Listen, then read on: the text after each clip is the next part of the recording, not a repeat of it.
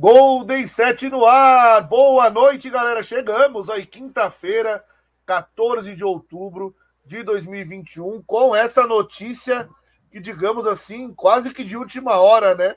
A gente já meio que imaginava, mas tá aí, Vanessa. Diz aí pra galera o que já tá na tela. Só aumenta um pouquinho mais e dá o seu boa noite. Boa noite, Golden Setters. Boa noite, Rafaelzito. Pois é, acabou de sair essa notícia aqui. Uma notícia que todo mundo já sabia, mas a Confederação Brasileira de Voleibol confirmou hoje, quinta-feira, 14 de outubro de 2021, que José Roberto Guimarães e Renan Dalzotto seguem firmes à frente das seleções feminina e masculina do Brasil, respectivamente, até os Jogos Olímpicos de Paris. E aí eu lembro lá atrás, lá atrás, quando o São Paulo, Barueri, o São Paulo, o Barueri firmou uma parceria com o São Paulo, que eu estive na apresentação do, do da parceria, né, lá no, no Morumbi, Zona Sul de São Paulo, que o José Roberto Guimarães falou naquele, naquela ocasião que Tóquio seria a última Olimpíada dele à frente da seleção feminina. A gente até deu um furo na época, fomos os primeiros a noticiar isso, mas aí veio a pandemia, né, Rafael? Ele repensou, ele tá vendo essas novinhas, ele tá pensando, hum, não vou deixar essas novinhas para o próximo, não. Ainda tem muita coisa para tirar aqui dessa seleção brasileira. É, Vanessa, essa, essa geração aí com vários talentos, acho que, como você mesma costuma falar, né, encantou os olhos dele, né? Os olhos dele. Então acho que ele repensou justamente vendo o que ele tem, o que ele tem nas mãos, né? E eu acho que o dia a dia com essas meninas em Barueri, né? Que ele treina lá diariamente as meninas. Então acho que ele deve ter repensado até por isso. E digamos que assim, ter o Zé Roberto na seleção feminina, é, eu acho uma ótima para o voleibol brasileiro, né? A gente sempre se preocupa com o futuro, porque, como eu sempre digo aqui, ele e o Bernardinho não são eternos mas enquanto ele quiser, enquanto ele tiver brilho nos olhos, ele topar, eu acho uma boa assim. Ele é um cara, uma referência pro voleibol brasileiro e no, e no voleibol mundial, né? Então acho que a notícia é bem positiva em relação ao feminino. Quanto ao Renan, eu também acho que, digamos assim, ele vai, ele merece uma segunda, uma segunda Olimpíada. Acho que a primeira serviu como aprendizado, até por tudo que ele passou. Vamos ver, né, se ele corrige os equívocos, o que ele foi bastante criticado nessa primeira. O Zé Roberto teve tantas Olimpíadas, quem sabe o Renan não, o Renan acho que merece também mais uma, mais uma oportunidade. É, no caso do Renan Dalzotto, né, Rafael, a gente já viu os mesmos erros sendo repetidos no Campeonato Sul-Americano recentemente que o Brasil disputou lá em Brasília, venceu, mas vários erros que foram cometidos é, em, em Tóquio, a gente já viu também no Sul-Americano e vimos na partida após Brasil e Rússia, né, que ele foi bastante criticado por, por conta daquele 20 a 12, como que uma seleção está ganhando de 20 a 12 e toma virada, e vimos também alguns erros serem repetidos em Brasil e Argentina. A gente espera que esses próximos três anos ele consiga colocar em prática, consiga é, avaliar, se autoavaliar e fazer uma gestão melhor aí para Paris. No caso do José Roberto Guimarães, como você lembrou, é, ele e o Bernardinho não tem nem, nem, nenhum técnico no mundo acima dos dois. Então, enquanto o José Roberto Guimarães estiver com esse brilho nos olhos, nos olhos com vontade né, de, de fazer diferente na seleção brasileira, também concordo com você de sou a favor da permanência. Inclusive, eu, já, eu vou colocar uma aspa dele aqui, mas essa parte não tem na nossa arte. Quero ler aqui o material que chegou da CBV, né, para a imprensa. Tenho orgulho de vestir a camisa do meu país, representar o meu país, que é o sonho de todo treinador, atleta e dirigente. É uma responsabilidade que já entendo, mas é sempre um novo friozinho na barriga, uma nova expectativa e, logicamente, uma grande honra.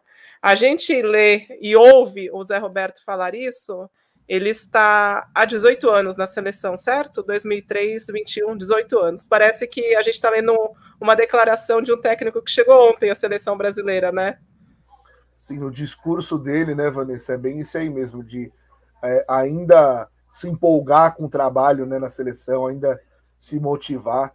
Então, eu acho é, sensacional, notícia muito boa, né? Já estou apanhando aqui porque falei do, do Renan Dalzotto, mas eu acho que assim, inclusive em algum em alguma edição do Mais Vôlei, por favor, né? A gente comentou depois do Sul-Americano, eu falei com o Kaká sobre isso.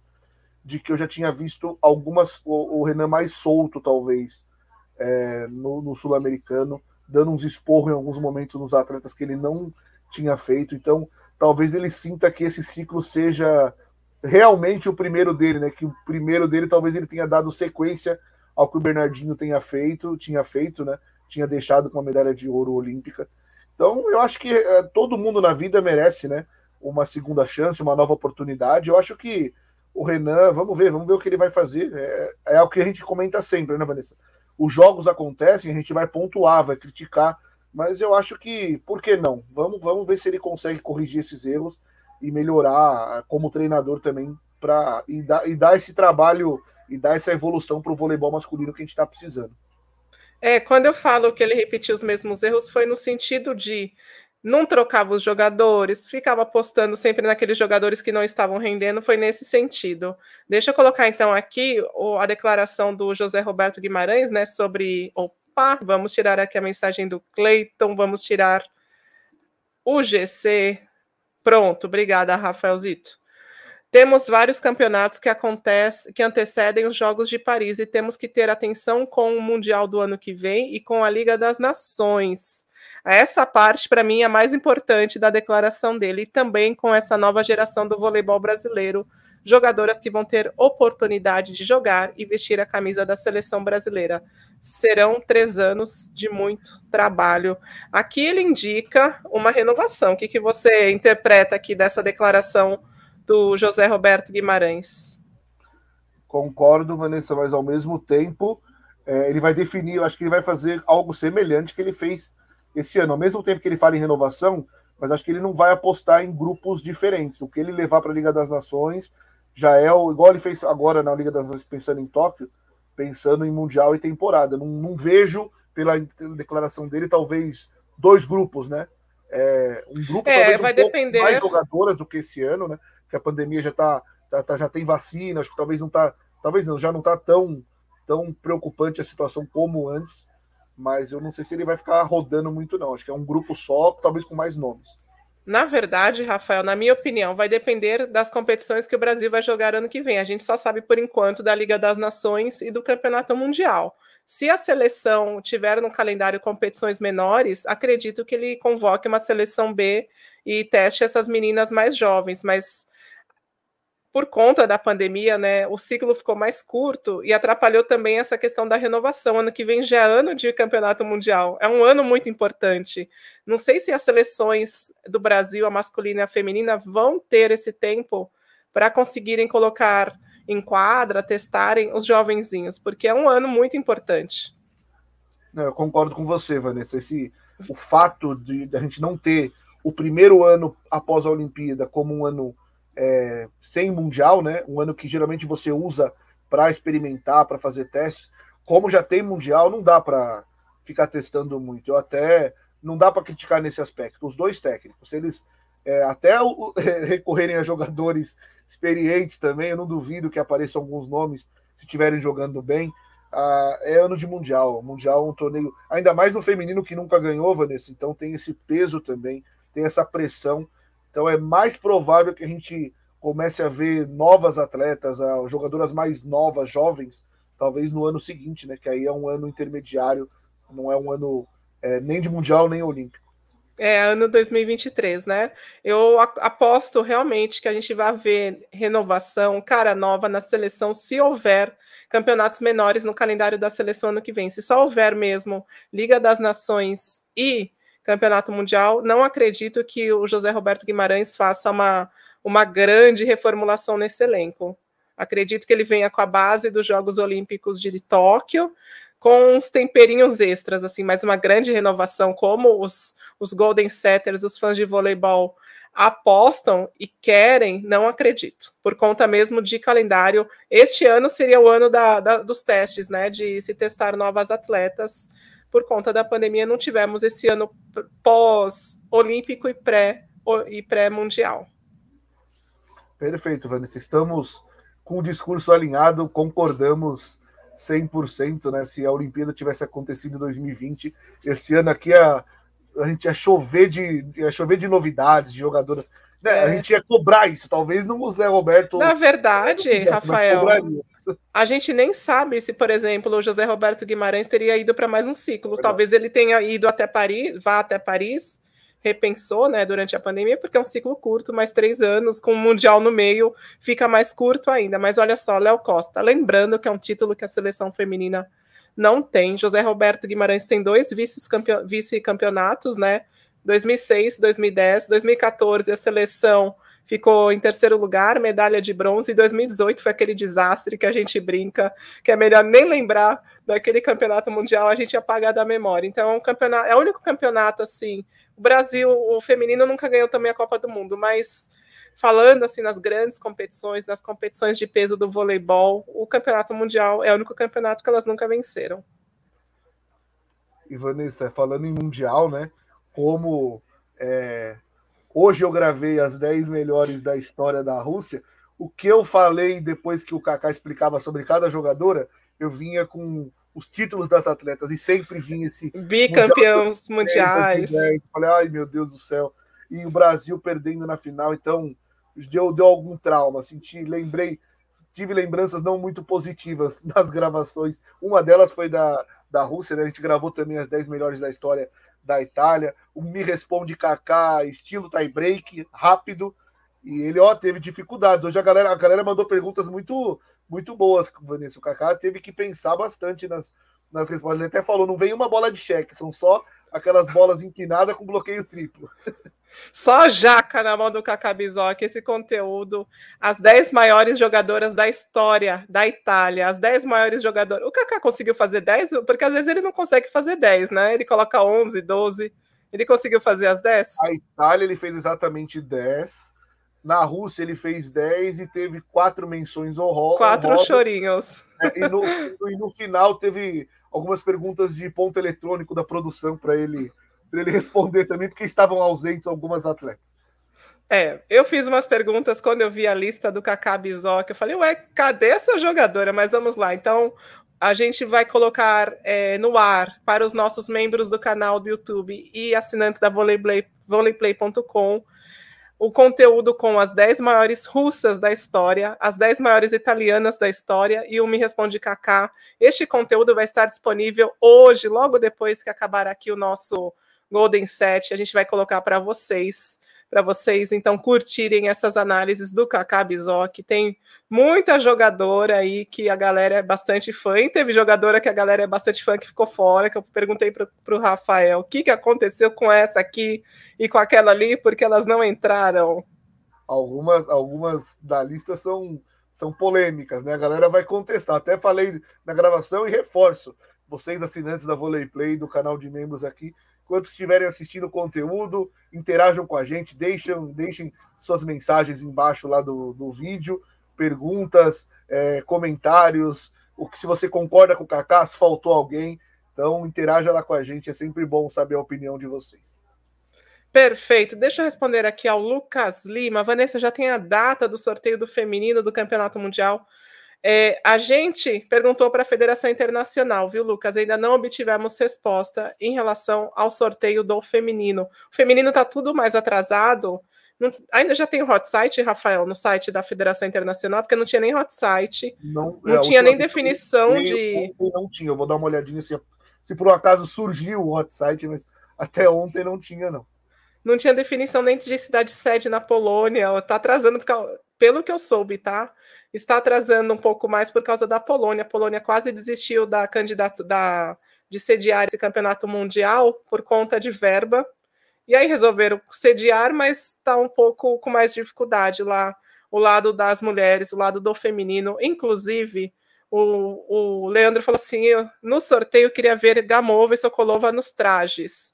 Não vamos ter trajes, porque possivelmente, como o Mundial vai ser é, sediado por Holanda e por Polônia, acredito que eles tragam jogadoras e jogadores poloneses e holandeses para o sorteio. No caso das Gamova e Sokolova, elas participaram porque a edição masculina do Campeonato Mundial vai ser sediado sediada pela Rússia. Por isso elas participaram. Não acredito que elas. É, se eu fosse sediar um, um, campeonato mundial, eu ser no Brasil, eu ia querer os brasileiros fazendo sorteio, né? Não ia chamar Gamova e Sokolova, não ia chamar Miriam Luiz, ia chamar brasileiros. Acredito que a Holanda e a Polônia tragam jogadores dos seus países. Perfeitamente, Vanessa. E pelo que você comentou aí, né, a gente vê um contraste, né? Enquanto os russos super empolgados em receber o masculino, o feminino parece que está com essa situação aí, Polônia querendo desistir, né? Então, será que vai ter o, a mesma pompa né, da festa? Espera, a gente espera que sim, né? Porque o feminino. Ah, a Polônia é... sabe fazer umas festas. Só de colocar é... torcida na arquibancada já é uma festa linda, já não precisa nem de luzes. No, no sorteio, né? Igual teve aquela coisa grandiosa de sorteio, né? Então, pô, definiu, vai, vai, vai organizar, não vai desistir mais. Vamos fazer algo legal aí para os fãs de vôlei, não vamos deixar o feminino abaixo do, do masculino aí nessa. É, já, já está confirmado. Eles, eles pensaram por alguns, alguns meses, algumas semanas na desistência por causa de verba. A pandemia afetou todo mundo, né? Inclusive o voleibol polonês. Mas está confirmada a Polônia como sede do Campeonato Mundial. O Caio lembrou muito bem, Skovronska. Você tem Skovronska para fazer o sorteio, você vai chamar jogadora que não é polonesa e que não é holandesa? Vem Flia, deve vir as grandes jogadoras da história desses dois países. Beleza, Rafaelzito, vamos falar então. Falamos de, falamos de Zé Roberto, falamos de Renan Dalzotto, vamos falar da convocação da seleção Sub-23. Hoje saiu essa convocação para o Pan-Americano Júnior, que vai acontecer na Colômbia. E também tivemos problemas em relação aos jogadores, clubes que não liberaram seus jogadores em razão do calendário, né? Já não é mais calendário de seleção e os clubes precisam desses atletas para a Superliga. Então vamos falar primeiro do, do dos convocados, né? E só para informação, né? O Renan Dalzotto vai comandar o time, né? No sub no sub 23 aí do PAN. Né? Enquanto no feminino as meninas serão comandadas pelo Vagão, no masculino será o próprio Renan. É até porque o Renan ele não está à frente de nenhum clube da Superliga, né? Então o Renan ele tem essa disponibilidade na agenda de acompanhar a seleção sub 23. Perfeito. Então, levantadores, Gustavo Orlando, do Fiat Gerdau Minas, e Rafael Forster, do Flamengo.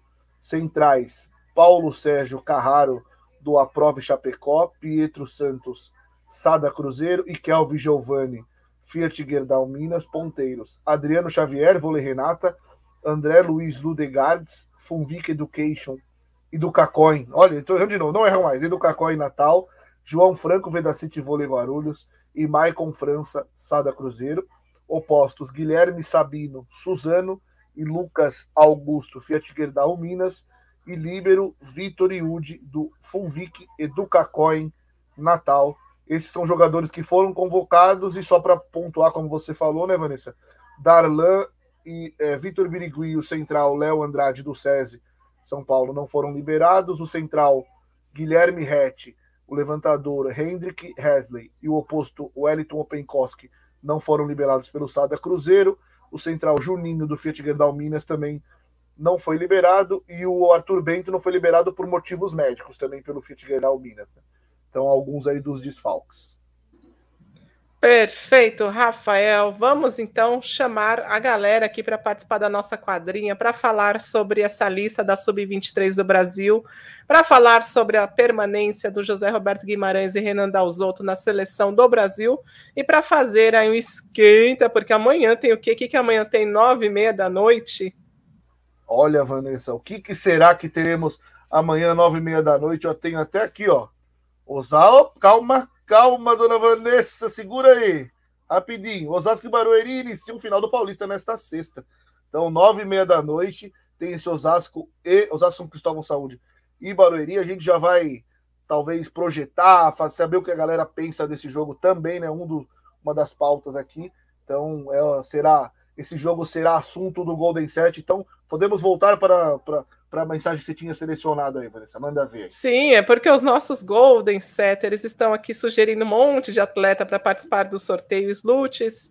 o Joshen Hindt, a Flier, o Léo Costa.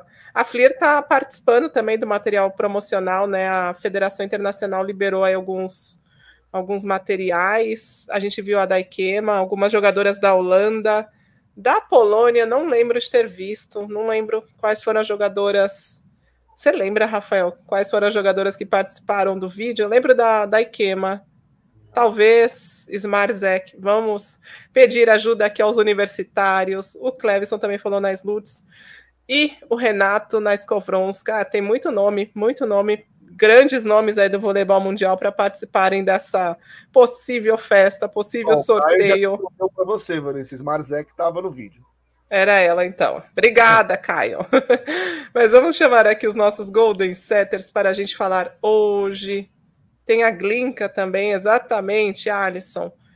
Vamos falar então desses assuntos aqui com vocês. Acabei de colocar no chat o link para conversarmos sobre seleção, seleção sub-23, Campeonato Paulista. Hoje começa também o Campeonato Mineiro, não é, Rafaelzito? Oito, já está rolando Dentil Praia Clube, estreia do Dentil Praia Clube. Set point, Vanessa, 24 a 19 para o Dentil Praia Clube no primeiro set. Começou Cassiele e. Começaram, né? Cassiele e Anne Baus, ou seja, Tainara começou ali no banco, com as irmãs Martinez, Valeuska e a Claudinha. E eu vou confirmar a Líbero, que foi a única que eu não observei rapidamente. Eu vou dar uma olhadinha. Mas a, no, caso da, no caso da Tainara, ela não está em tratamento médico? Essa foi a. Essa foi a, o, o argumento que usaram para ela não ser convocada para a seleção sub-23. É verdade. Vamos, vamos checar também. Vamos ver se é, eu dou uma observada aqui se eu, se eu chego, se ela está no banco, se ela está com opção aí do Paulo Couto, que a gente já, já informa para a galera. Tá jogando a Suelen, tá? A Suelen tá de livre. Beleza, vamos lá. O Fernando falou que a gente está peitando o Rachão Mineiro. Isso que é coragem, sou o time Golden Setter. Fernando, aqui a gente entra ao vivo depois dos jogos quando eles são transmitidos pela TV. A gente tem essa regrinha aqui interna. Passando na TV, a gente entra ao vivo depois, mas quando é no streaming, a gente faz o nosso horário normal, 8 da noite. Por isso, tá bom? Fernando, hoje o Peru joga contra quem? Já que ele veio peitar a gente aqui, vamos lá, vamos lá, vamos lá, Rafaelzinho. Não faça isso. Eles vão pegar só Argentina, só. só. Sorry. Suerte, suerte, Fernando. vamos chamar, vamos chamar ele, Marco Nasser. Tudo bem com você? Boa noite. Boa noite, Vanessa. Boa noite, Rafael. Boa noite, Golden Setters. Boa noite especial para o Marcos Martins. Eu tenho que mandar uma mensagem para ele, viu? Entendeu? Você viu que eu tirei uma onda com ele, né? Até coloquei que ele era o Marco Nasser, de tanto que ele te mencionou aqui, eu precisei fazer uma homenagem. Mas. Não, não. Obrigada por falar. você estar com a gente. Hoje está num cenário novo também, né? Não, eu mudei a posição, porque aqui eu não sabia. Eu não sou midiático igual vocês, eu não entendo de posição de luz, de. Mas eu mudei de lado, a luz pegou, refletiu. Eu estava do outro lado, estava fazendo sombra, entendeu? Então é por isso que hoje eu conseguia me ajeitar, mais ou menos, né? A tá, hora tá parecendo só some o queixo e tal, mas vamos lá, vamos lá, vamos falar um pouco aí que tem coisas interessantes aí que vocês falaram dessas seleções aí sub-23, que eu quero entender aí se vocês conseguem explicar, tá? Boa. Obrigada. Muito obrigada, Marcos. Marco, desculpa, eu queria responder aqui olha, a um Golden olha... Setter. Um S a mais é outro Marco.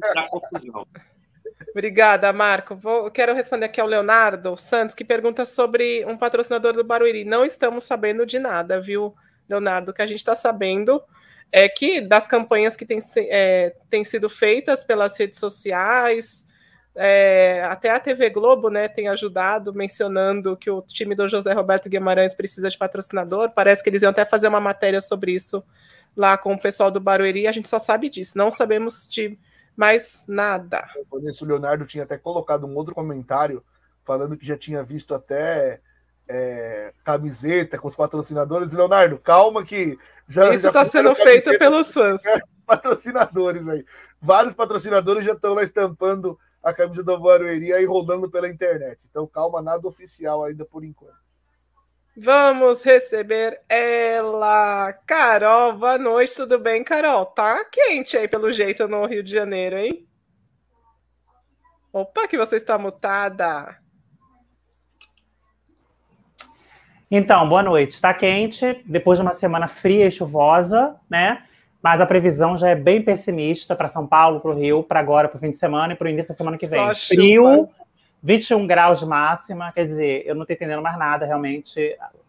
A mudança climática chegou para valer, né? Hoje, Hoje caiu. antes de entrar no ar aqui, quase caiu, caiu o mundo aqui em São Paulo. Meu caiu Deus. um toró, eu tava na rua, fui caminhando, quase nunca vou caminhar. Quando eu resolvi caminhar, caiu uma chuva, peguei uma chuva, uma ventania, né, Rafa? Deve ter caído, o que deve ter caído de árvore hoje aqui, uma ventania, um absurdo. Parecia aí... que a gente estava em janeiro. É, mas assim, ainda para a primavera, eu, como o tempo é muito misto, esse, esse, esses temporais são até, de certa forma, esperada. O que não é esperado é dia 15 de, de outubro, você está com temperatura abaixo de 20 em São Paulo e perto de 20 no Rio, né? Isso eu não lembro. Eu lembro que nos outros feriados de Aparecida, os fiéis estavam lá em, em Aparecida com guarda-chuva se tampando, do, se protegendo do sol quente, né? Esse ano eles estavam de casaco. Tá bem pois esquisito. é, já é a natureza aí dando sinais e a gente não a gente só vai tomar alguma atitude quando já estiver fazendo 50 graus nas é. cidades, né, Carol? E Cailice, aí as pessoas obrigada. vão as pessoas vão tomar mensagem. consciência. É, Cailice mandou mensagem, obrigada. E a questão, Vanessa, aí o off topic já de cara, é que as pessoas confundem é, aquecimento global com calor. Não necessariamente. Aquecimento global são os eventos extremos acontecendo em épocas diferentes e mais extremos ainda.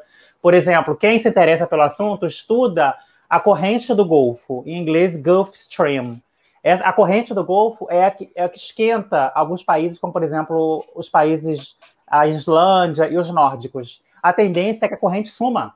Se ela sumir, esses países vão congelar. Ou seja, não é que eles vão é, virar o inferno, fogo, eles vão congelar. Isso é mudança climática, isso é aquecimento global.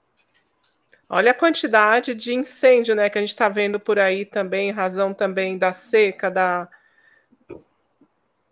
do, do sol. É.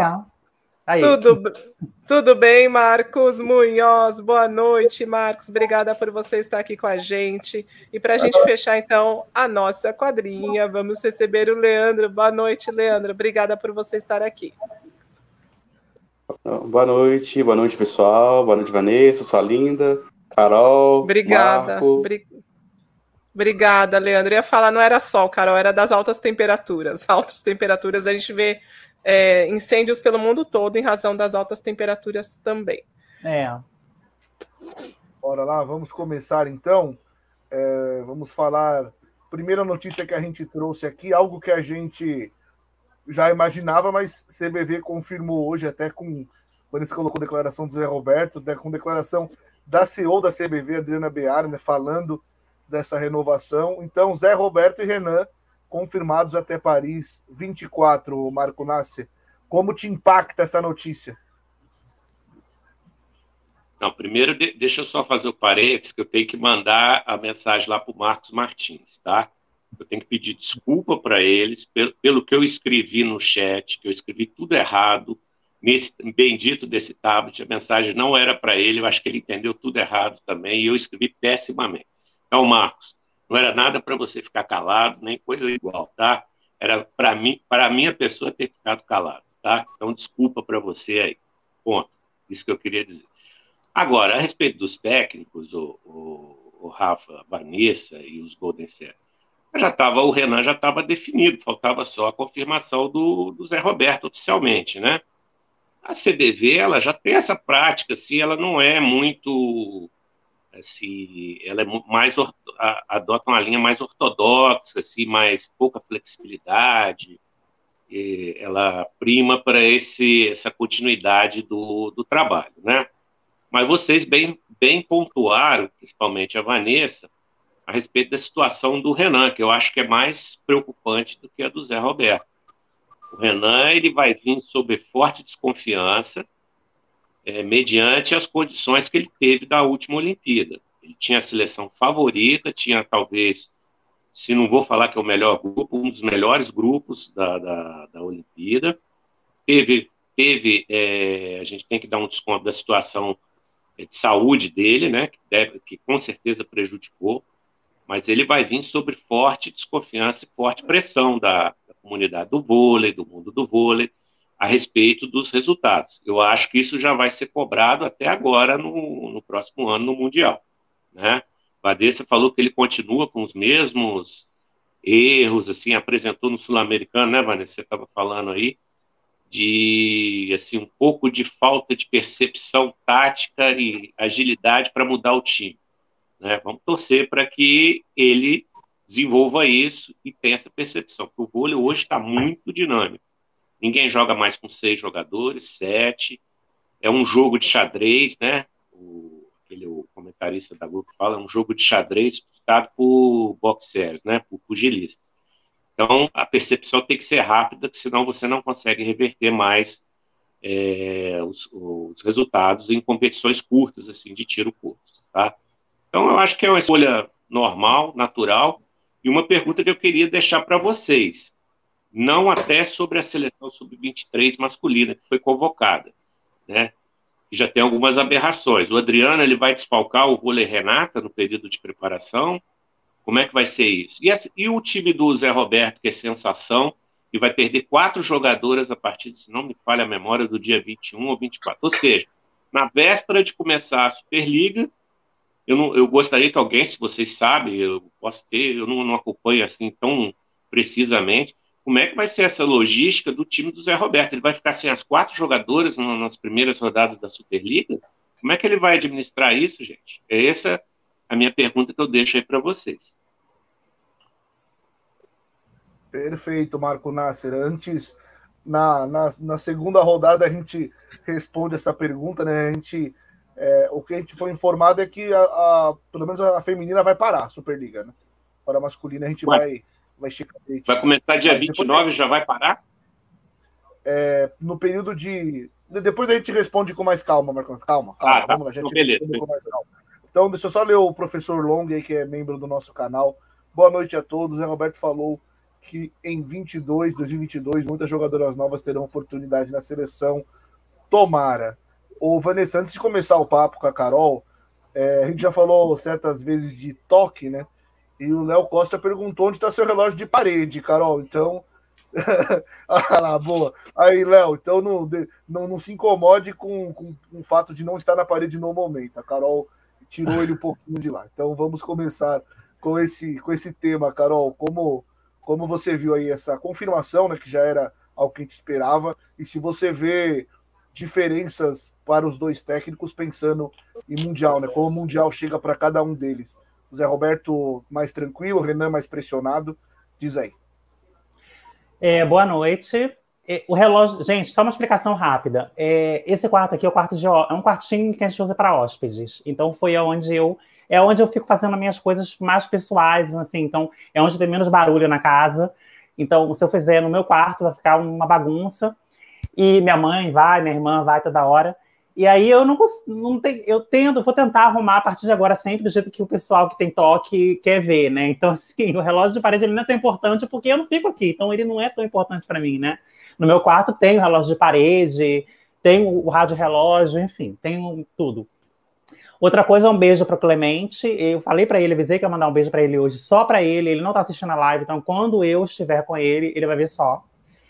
E agora, respondendo a pergunta, é, Rafael, o Mundial chega bem diferente para os dois pela coisa mais básica, que é que a Olimpíada foi boa para o Zé e a Olimpíada foi, foram péssimas para o Renan. Então vai ter uma cobrança muito grande em cima do Renan, é, porque ele está buscando ainda a afirmação que ele não conseguiu como técnico. É, na, no Mundial de 2018, as pessoas, eles teve um resultado bom, né? Se a gente for parar para pensar, só que as pessoas costumam dizer que, que era um time do Bernardinho, né? Era um trabalho do Bernardinho que ele só comandou ali, como algumas pessoas falam, inclusive, que isso foi nas Olimpíadas. Assim, agora vai ser mesmo um trabalho do Renan. Acredito, apesar de as peças, muitas peças serem as mesmas, mas a gente vai poder ver um trabalho realmente do Renan, se é que esse trabalho existe e vai dar resultado. A gente vai ver isso no Mundial, né? No Mundial que a gente vai ter certeza se dá ou se não dá para continuar com o Renan, né? Embora essa definição vá vir mais em Paris, porque é depois das Olimpíadas que realmente o saldo é feito, uh, né? enfim. E a CBV ela é muito tradicional, tem muita política. A gente sabe que mesmo se tiver um desastre mundial ou até em Paris, talvez ele possa nem sair. Mas o assunto agora é mundial. Para o Zé Roberto, a situação é mais cômoda, mas também há a cobrança de estar tá vindo de uma medalha de prata olímpica. Né? Então, se, o, se, a seleção feminina for mal, vamos botar um quinto, sexto lugar, vai, o pessoal vai cair de pau, metendo bronca no Zé. E ele tem um problema que eu acho, né, que algumas peças que saíram da seleção feminina não foram, não conseguiu ainda substituir, não tem uma expectativa ainda de substituir a altura. Por exemplo, a Garay, né? É complicado. Então, vamos ver como é que o Zé vai ver, vai compor esse time para o Mundial. Eu tenho curiosidade de saber, porque ele sabe que vai ter cobrança, a torcida cobra, e vamos ver como é que vai ser. Eu acho que o, Zé, o, o Renan está com mais cobrança, mas o Zé também tem o peso da cobrança por causa do bom resultado das Olimpíadas. E a torcida brasileira, ela cobra demais, né? A mídia nem tanto, porque a mídia nem dá tanto espaço assim para o vôlei, infelizmente, né? Se não fosse a gente aqui, mas a torcida cobra muito. Perfeito. Carol, boa. Vanessa, vamos só ler aqui do Leonardo Santos, aí eu já passo para o Marcos Munhoz. Esse sul-americano sub-23 é só para encher linguiça e atrapalhar o andamento dos campeonatos. E aí, para passar para você, Marcos Munhoz, pensando no trabalho dos dois técnicos da seleção, né? A gente costuma falar com frequência de que a, a renovação no feminino é, não é tão complexa assim, que surgem jogadoras, né? Nomes estão sempre aparecendo aí. E em algumas edições do Mais Vôlei, acho que nas duas que eu comentei com o Kaká, eu disse que é, eu poderia estar me iludindo muito cedo, mas eu estou gostando muito dos jogos do masculino aqui do Paulista, até na, no Mineiro, de algum, alguns nomes que estão surgindo aí. Você acha que esses nomes do masculino, essa renovação no masculino não vai ser tão complicada assim como o pessoal estava esperando? Olá, galera. Boa noite todo mundo, né? Aos, para quem gosta, para quem não gosta. É engraçado que quando, quando eu apareço, o povo reclama, quando eu não apareço, o povo fala que sente falta, não entendo. E é sair um, é sair um marco e que o outro entra em. Entra em, em, em... Ai, espera aí, esqueci a palavra. tô, tô brincando, calma, gente. Atrapalha aí, calma. Lembrou? Vamos ver, manda ver. Não, é. Confusão é, o, eu entrei, o Marco estava falando, estava pedindo desculpa, falou assim, gente, normalmente sou eu que faço isso, não sou eu que, que é, entro aí em, em, situações comprometedoras, mas vamos lá. É, bom, primeiro, no, no, deixa eu vou, vou, tentar ser rapidão aí, vamos lá. Sobre o, o 23, é, eu concordo com a parte dos clubes e realmente às vezes não, não poder liberar os jogadores, porque eu não entendo esse calendário aí desse Pan-Americano, não sei, tipo, acho que nunca teve, eles inventaram de uma hora para outra, tipo, coisa louca. Então, eu acho que, tipo, tem que coloca o sub-20 lá, sub-19, para dar experiência para. Eles não tiveram lá grande experiência no, no Mundial, né? Coloca essa molecada para jogar, quem puder, né? Quem puder, quem é, não tiver problema aí com os clubes. É, referente a, aos dois técnicos, eu acho que vai além de 2024, pelo menos o Zé, eu acredito e eu quero, né, tipo, é a minha opinião, eu quero que o Zé continue até 2028, é porque ele vai pegar essa safra que ele está montando no Barueri, ali no Barueri, e outras que vão aparecer, e, e eu acredito que ele está com esse pensamento, às vezes não em 2024, mas para 2028, então já está com um pensamento a longo prazo aí, porque essas jogadoras aí em 2028 prova provavelmente terão mais experiências. É, no masculino, eu, eu, concordo com a permanência do, do, do, do, Renan também, porque eu acho que ele não teve ainda oportunidade, quer dizer, teve oportunidade, mas eu acho que não mostrou todo o seu trabalho ainda, né? Talvez é, a gente precisa deixar ele fazer o trabalho dele, é, quem aí, aí, os jornalistas aí estão aí para criticar quando tem que criticar, a gente tem que estar tá aqui para opinar quando tem que opinar, bom ou não. É, agora, quanto à renovação do masculino, eu acho que tem muitas peças aí. É, o Renan tem que saber trabalhar isso, né, porque tem excelentes jogadores é, que vão, estão ganhando, tão, vão ter mais experiências, eu acredito, aí nessa, nessa, nessa Superliga. É, mas eu acho que ainda tem muitos. Precisam dar mais visibilidade para esses jogadores, né? É, eu lembro de uma temporada que a maioria dos principais jogadores estavam fora do Brasil no masculino, e aí abriu, digamos assim, deu muita visibilidade para os jogadores novos que estavam iniciando. Se não me engano, apareceu o Theo naquela época, que era o oposto, então teve muita, muitos jogadores. E aí, se você parar para pensar, é, Hoje, no feminino, a gente tem muita situação parecida com a Sérvia, né? Porque a Sérvia, as principais jogadoras saem hum. da Sérvia para jogar e o campeonato sérvio dá a, a experiência para as novinhas, né? Então, você vê lá que a, a, a, seleção sérvia tem muitas jogadoras boas, né? Mas que, digamos assim, você joga uma, uma Vienel lá, estão dando na bola. No masculino também está aparecendo, mas eu acho que tipo, não é muito no masculino da Sérvia também é muito isso, os principais saem fora. Então, às vezes, é isso que precisa para essa nova geração, tipo, ganhar experiência, aparecer, jogar. É, e aí o, o Renan vai ter que saber fazer isso, né? Tipo, ver quem está no melhor momento, não ir na onda de torcida, né? Porque eu lembro que a André uma vez falou que ah, se deixar na, na, nas mãos dos torcedores, eles vão querer que o técnico leve a jogadora que ele se tipo gosta mais, né? Então, e às vezes não é o é, é como sempre falo, a gente tem que dar opinião, mas o técnico lá, ele que vai resolver, ele que vai definir lá na hora, então ele tem que saber trabalhar isso. Mas eu acho que não vai ter muita dificuldade, não, gente. Que é isso, por enquanto, falei muito. Tchau. Pro colega que eu não lembro Obrigada. Deixa eu ler aqui uma mensagem do Marcos Martins. É, Marco Nasser, Saque Viagem, avisa ao Marco Nasser que ele não precisa pedir desculpas de nada, que é zoeira forever. Relaxa, Nasser, e calada vence. Ele estava brincando, Nasser, mas eu só queria com não, comentar o que a Carol falou. Diga. Não, eu também estava, só que eu escrevi errado. Depois eu fui ver que eu escrevi tudo errado. Eu, eu, tipo assim, você fica calado, viu? Assim, não era para ele, era para mim mesmo. Eu, nós três, nós erramos o palpite do Barueri, né? Não sei se você está lembrado. Ah, é, nós três aqui em A fileira de cima. Então eu escrevi, pô, vou ter que ficar calado. Ele tinha falado na live lá zoando. Ah, calada vence, Nasser.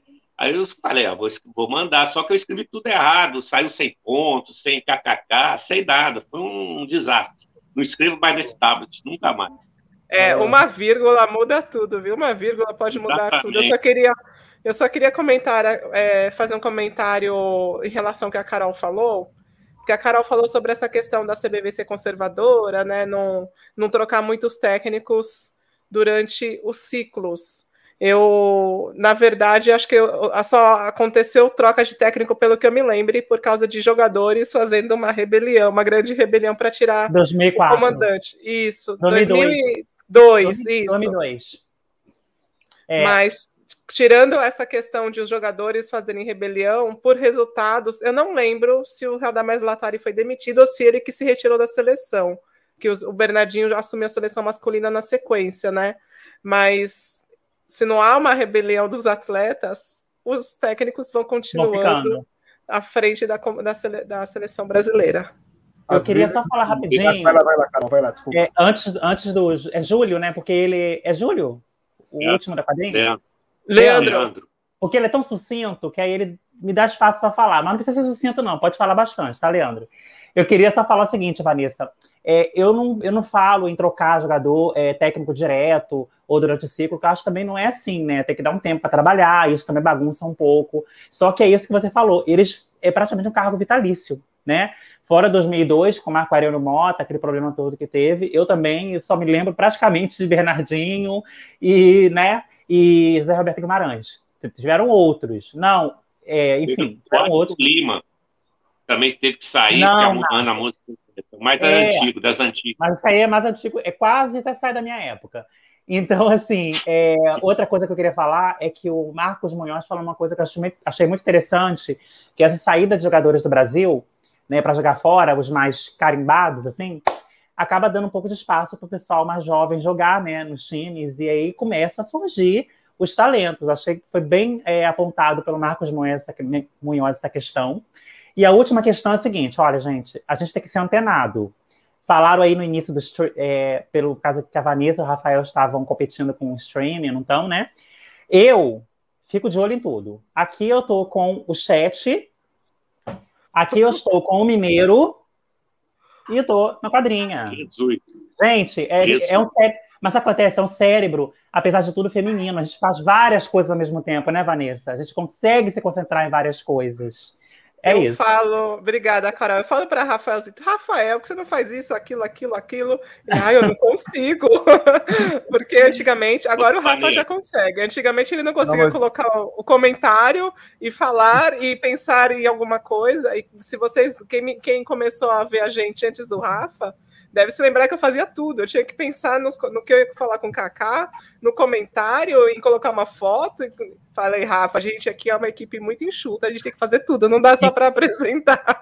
inclusive, no chat, inclusive no, na, Inclusive na live a gente repara que o Rafael realmente está mais, né, assim, é. solto, né? Ele faz mais intervenções.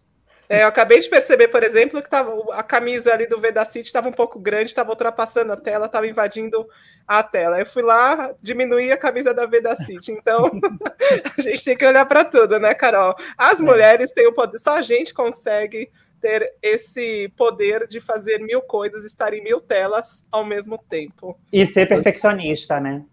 É, isso é. E o, e o homem, né, Vanessa? A gente, homem, é igual dinossauro, é uma tarefa de cada vez. Faz uma, depois liga o disjuntor, liga na próxima tarefa. Senão faz mas, besteira, Nasser, entendeu? Mas, Nasser, de vez em quando a gente queima arroz também, porque a gente quer fazer tudo ao mesmo tempo, é, às vezes o arroz queima, então a gente também se atrapalha às vezes. Não, não, não. É verdade, cara, mas é muito é, pouco, é muito é, pouco. É. é. Mas eu, não, o, eu, não sou, eu não sou igual a Carol, que ela tá ao mesmo tempo antenado e tudo, mas eu dei uma sorte que enquanto ela estava falando, eu coloquei na N Sports e deu para ver que a Tainara está lá no banco, num dos tempos pedidos. Ela está lá. Mas ela já entrou? Não é opção. Não, não, ela tá não, lá, entrou, não, não entrou. entrou. Mas ela está lá relacionada. Paulo Coco. Mas o que o, o que o Munhoz falou sobre essa questão de agora, tem a oportunidade de vermos os jovens em quadra, né? Já que é, os, as grandes estrelas estão fora. Eu acho, Marcos, que foi naquela época que tinha Gustavo, Ricardinho, André Heller, toda aquela galera na Itália, que você falou, ah, eu lembro que teve um período que tinha muito brasileiro fora, eu acho que foi naquele período que os jogadores da seleção, Giba, todos estavam na Itália, né? Tem esse lado bom, que é uma, uma, entre aspas, uma renovação forçada, porque os clubes têm que apostar mais nos, nos jovens, mas tem a questão que enfraquece a nossa Superliga, ela perde um pouco mais de valor, né? Mas vamos ouvir o Leandro, como a Carol falou, o Leandro, ele, a gente pode estar atrasado, e quando chega no Leandro, a gente consegue voltar. Reorganizar o tempo. Exato. Como a Carol falou CBV conservador, a minha pergunta para o Leandro vai em relação aos técnicos. Ano que vem temos Mundial. Você espera da lista do Renan e do Zé Roberto ousadia com alguns nomes novos ou uma, listas mais conservadoras com jogadores mais experientes que já finalizaram o ciclo passado e vão seguir pelo menos mais um ano? É, primeiramente, boa noite novamente, né? Ó, Rafael, eu, eu viso assim, meu modo de pensar, eu viso sempre renovação, né? Eu viso que o Renan e o tanto Renan e o Zé Roberto pode vir com algumas jogadoras experientes no meio, mas sempre trazendo jogadoras novas, né? O Zé Roberto é especialista em trazer meninas novas para estar na seleção, né? Quem não se lembra da Thaisa na Olimpíada de 2008? Quem não lembra da, da Gabi em 2016? Então, eu espero que no Mundial, tanto o Renan, tanto o Zé Roberto, façam uma mesclagem de jogadoras novas e de jogadores experientes para ver se o time vai dar uma liga até Paris 2000, até Jogos Olímpicos de Paris, né? Assim eu vejo que eu quero ver uma, sempre uma renovação da seleção, das duas, né? E questão do Mundial, se mais o masculino, se eles não trazer esse, esse título ou, ou, alguma medalha, o, a comunidade brasileira vai cair matando em cima dele, cacetando por ele ter trazido nenhuma medalha nem de bronze pro Brasil, né? É assim eu penso assim. Valeu, Leandro. Obrigada, Leandro. A pressão já começa ano que vem, viu? Porque a pressão já começa no Campeonato Mundial. O Renan, a Carol falou que acha que os dois técnicos vão em cenários vão estar vivendo cenários diferentes. Mas o Renan, pelo menos, foi vice-campeão mundial na última edição. O Zé Roberto saiu na segunda fase. Foi uma vergonha a participação da seleção feminina em 2018.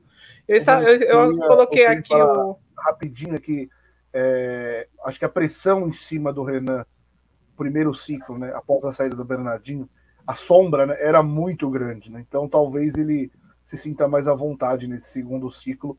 E eu também não quero estar na pele de quando o Zé Roberto sair, quem pegar, porque a sombra vai ser absurda também.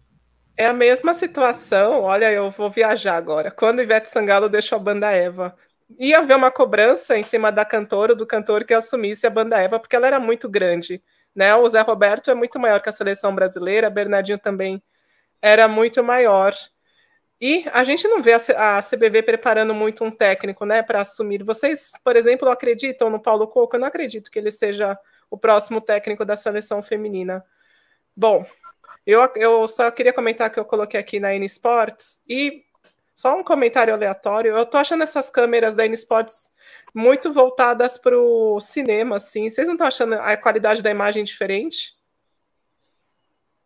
Bastante. Tá mais definido, eu, vi... acho que tá mais definido.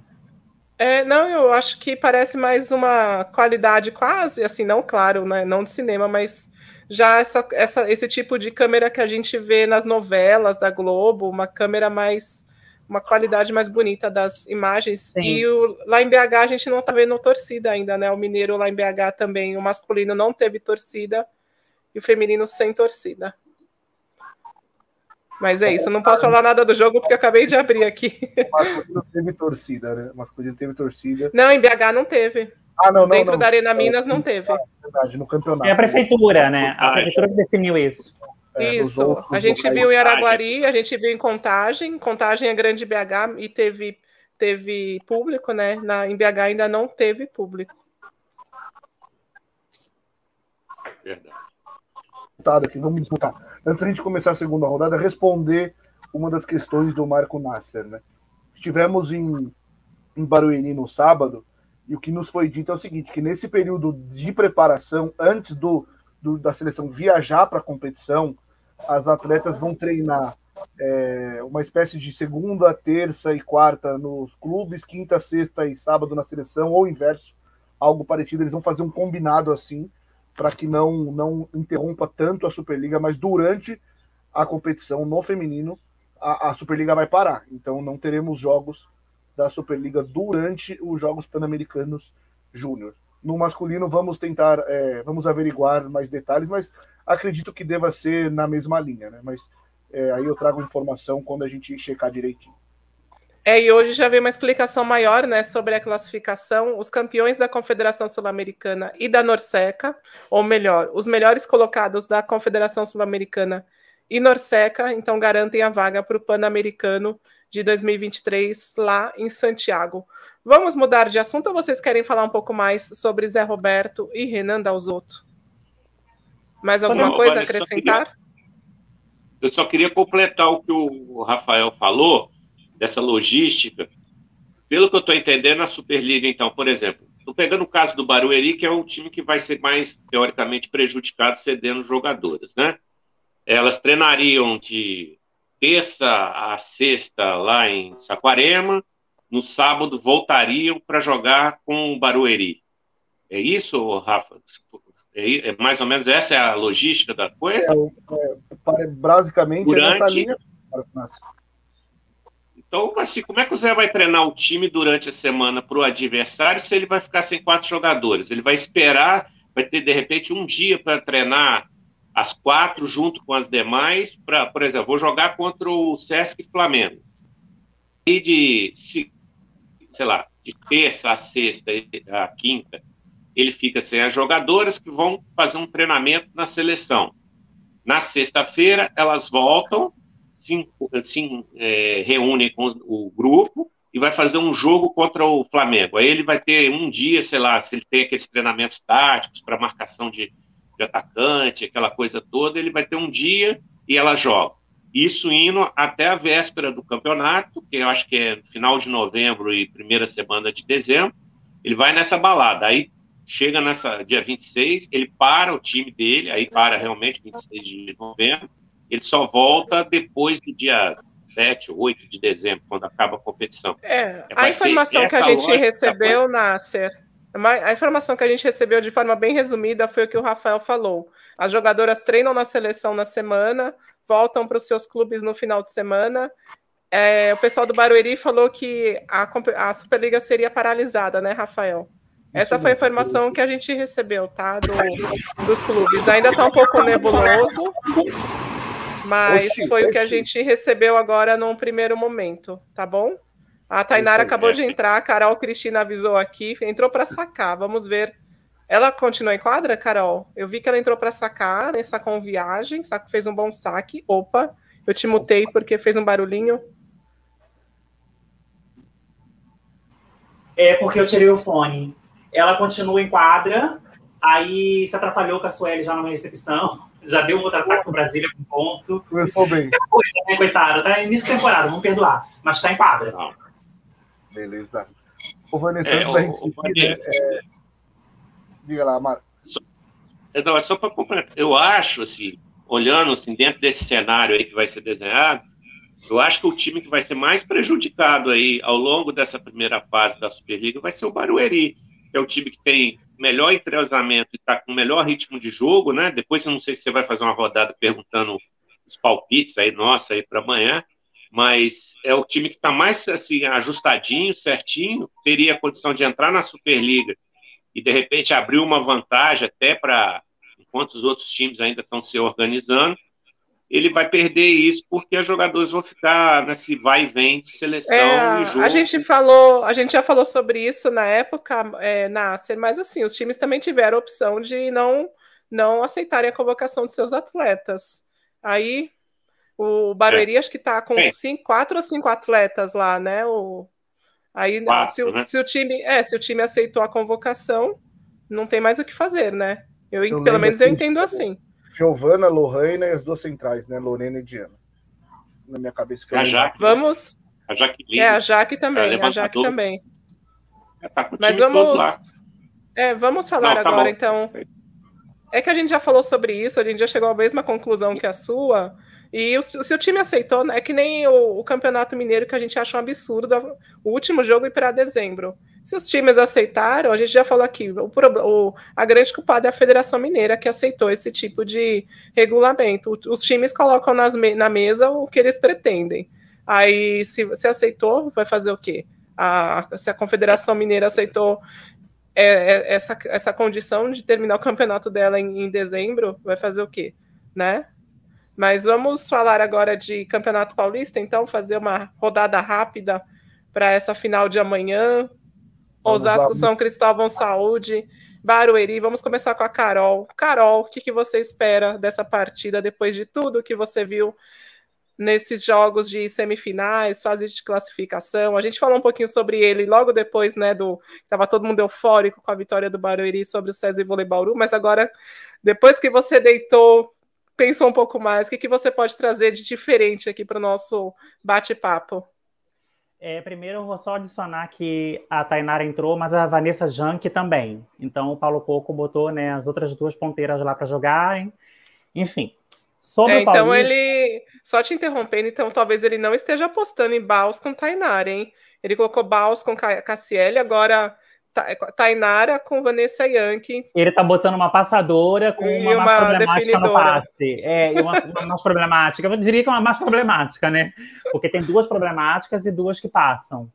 Mas não sei se vai dar certo esse negócio de Baus com, com Cassieri, não, porque ano passado tinha Baus e Garay. A Garay segurando lá na recepção, mesmo assim, né? O problema é que a Baus, ela dá muito prejuízo. Esse é, é o problema, na recepção, no caso, né? Mas Agora... a Baus, ano passado, nos jogos decisivos, nem, na, nem no ataque ela estava resolvendo. Não sei se você hum. lembra. Lembro, lembro sim. É, vamos lá, então, pro Paulista, né? Bom, o que a gente viu foi uma transformação radical do Barueri quando o Zé Roberto entrou. Assim, é, não, é que, não é que elas ganharam ritmo de uma hora para outra, porque de um jogo para o outro elas mudaram completamente, né? Então você vê que realmente o Zé Roberto tem uma, uma ascendência sobre esse time assim muito grande, né? Elas se sentem mais confiantes. É uma coisa incrível. Ele realmente é o líder, né? Elas são muito jovens, elas começaram muitas ali estão se desenvolvendo na carreira com ele. O Zé Roberto significa muita coisa para elas. Basta vocês verem a preferência da Karina por jogar no Barueri esse ano, mesmo com os problemas que ela já imaginava que teria, né? E o Osasco, a gente está aí com um time que a gente não sabe se vai evoluir tanto, né? Eu acho que o Osasco está evoluindo aos poucos, né? O Campeonato Paulista, diferente do Barueri, que teve uma evolução explosiva de um, de um jogo para o outro. Então, não dá para a gente pegar, por exemplo, o campeonato da o jogo da fase de classificação. Eu acho que não tem nada a ver com o que vai acontecer amanhã. Pelo menos eu espero que não tenha nada a ver, né? Eu gostaria de ter um jogo longo, muito disputado, e que a live comece uma hora da manhã, que a Vanessa vai dormir às três, né? E é isso que eu acredito que vai acontecer. Até porque, gente, é, é, com todo respeito, né? Espero que ninguém me cancele por isso. Gosto muito do Luiz Omar, respeito muito o Luiz Omar, mas em termos de estratégias, o Zé Roberto Guimarães é bem melhor. Então, assim, eu acho que o Zé Roberto Guimarães vai armar aí uma situação para o Luiz Omar, começando com a Carla. A minha impressão é que o foco do Zé Roberto Guimarães, para começar, vai ser a Carla. Né, é tentar desestabilizar o Osasco por ali, por ali. E aí vamos ver como é que o Osasco vai reagir, né? Até porque também, por outro lado, o Barueri, apesar de tudo, de serem fantásticas, jogarem muito bem, tirarem lá a força do âmago. Então, ainda é uma equipe jovem, né? ainda é uma equipe que oscila bastante. Também, então, o Osasco também tem essa possibilidade de tirar proveito disso. Eu acredito no jogo equilibrado. Eu não acredito em muitas parciais elásticas. Pode acontecer num set ou em outro, mas eu acredito, de uma forma geral, num jogo muito equilibrado e é o que eu espero. Obrigada, ganha, Carol. Falou. Oi? Vamos deixar o palpite para a última rodada, a rodada final, ah, tá. pode ser? Vivas Honor, Ele... basta sacar na Carla e marcar a diagonal longa da Tiffany. Só isso, só isso. O Barueri ganha. O Barueri ganha, então, do Osasco São Cristóvão Saúde. Eu acabei de colocar uma enquete aqui no ar, no nosso Vamos canal lá. do YouTube. E, por enquanto, os nossos Golden Setters acreditam que o Barueri vai vencer esse jogo 1 das finais para 69% aqui da nossa audiência, o Barueri vai vencer o jogo 1. Deixa eu só falar aqui do Campeonato Mineiro, antes da gente chamar o Marcos Munhoz. A, a Valeuska não começou jogando, né, Rafael? Acabou começou. de entrar isso? Começou? Ah, então tá Valeuska certo. começou. É Carol, eu acabei de vê-la. Ah, eu acabei de vê-la aqui em quadra e eu pensei, a gente tem que acompanhar muito Valeuska nessa temporada, porque é a última dela. Então, desfrutar muito de cada minuto da Valeuska hum. em quadra. Marcos Munhoz. Tempo, o Brian Martinez acaba de fechar o segundo set, 25-20 para o Praia 2 a 0 então, Brian está jogando bem. Brian está jogando é. muito bem. Para você, Obrigada, Marcos Munhoz, a grande diferença para o Barueri enfrentar o adversário agora em relação ao César Vôlei Bauru e ao Osasco é que a oposta do Osasco vira muito mais bola do que, pelo menos momentaneamente, a Nia Reed vinha virando, virando a Tiffany, está mais consistente e está sendo uma jogadora bem mais efetiva do que a estadunidense do vôlei Bauru, César Vôlei Bauru? Bom, vamos lá. É, eu acho que, assim, o meu palpite eu acho que vai dar para o Erei se ele continuar com esse mesmo, é, com o ritmo de jogo que ele impôs contra os, nos dois últimos jogos contra o Bauru. É, conhecendo o Zé, eu sei que ele vai preparar a equipe né, da melhor forma possível, aí, marcando as principais jogadoras. E, e como a gente já conhece a Tiffany, então a Tiffany é fácil é, para quem joga, né, para quem entende em questão de marcação, bloqueio e defesa, dá para conseguir marcar ela tranquilo, até porque ela perdeu muito, muita, muita potência, então é, você consegue, vai, vai conseguir ali subir muitas bolas, né? É, eu acredito que a, a Tiffany ela não vai ter toda essa eficiência que ela teve até agora, né? Porque Barueri, primeiro que vai, a, o bloqueio do Barueri tá sensacional, né? Então elas vão tocar na bola, elas vão conseguir bloquear Tiffany. E a gente sabe que vai ser muito Tiffany, né? Tiffany, Tiffany, e sabendo, é, a gente sabe que o, contra os Ascos, você primeiro tem que sacar muito bem, né? É, nas duas ponteiras, a Michelle segura bastante ali, mas é, colocando ali no meio do Michelle e Carla ali, o Zé Roberto vai saber, né, vai conseguir tirar o passe da mão da, da Fabiola, o passe não, tá, não saindo na mão, vai ser bola alta nas pontas, né? É, a Fabiola ela melhorou muito em relação às bolas de, de, meio, mas ela ainda, eu não sei se ela não tem muita segurança, mas ela arriscou, eu tô vendo que ela tá arriscando mais com as centrais, uhum. mas ela nunca foi uma jogadora de jogar muito com, com as centrais. Então, em tese, vai ser um jogo mais fácil aí para o Barueri em questão de marcação, de bloqueio, defesa. E aí o Barueri precisa fazer o jogo dele, né? Porque a gente sabe que se o Barueri conseguir defender, colocar a bola para cima, é bola rápida nas pontas, as centrais vão elas vão tentar amortecer, porque bloquear, dependendo da bola que a Jaque coloca lá, elas não vai conseguir.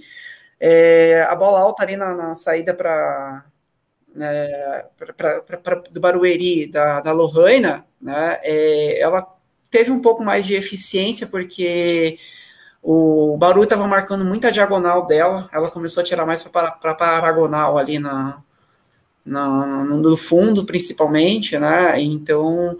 Eu acredito que vai dar Barueri, vai ser fácil, é, em tese, né? Vai ser fácil, parando para pensar assim, vai ser fácil Barueri, Barueri marcar.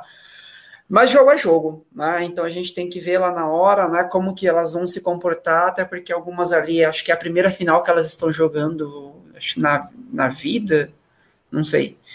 Né? É, então, né, elas são novinhas, pode ser que ali o psicológico é, bata um pouco ali, mas vamos ver amanhã.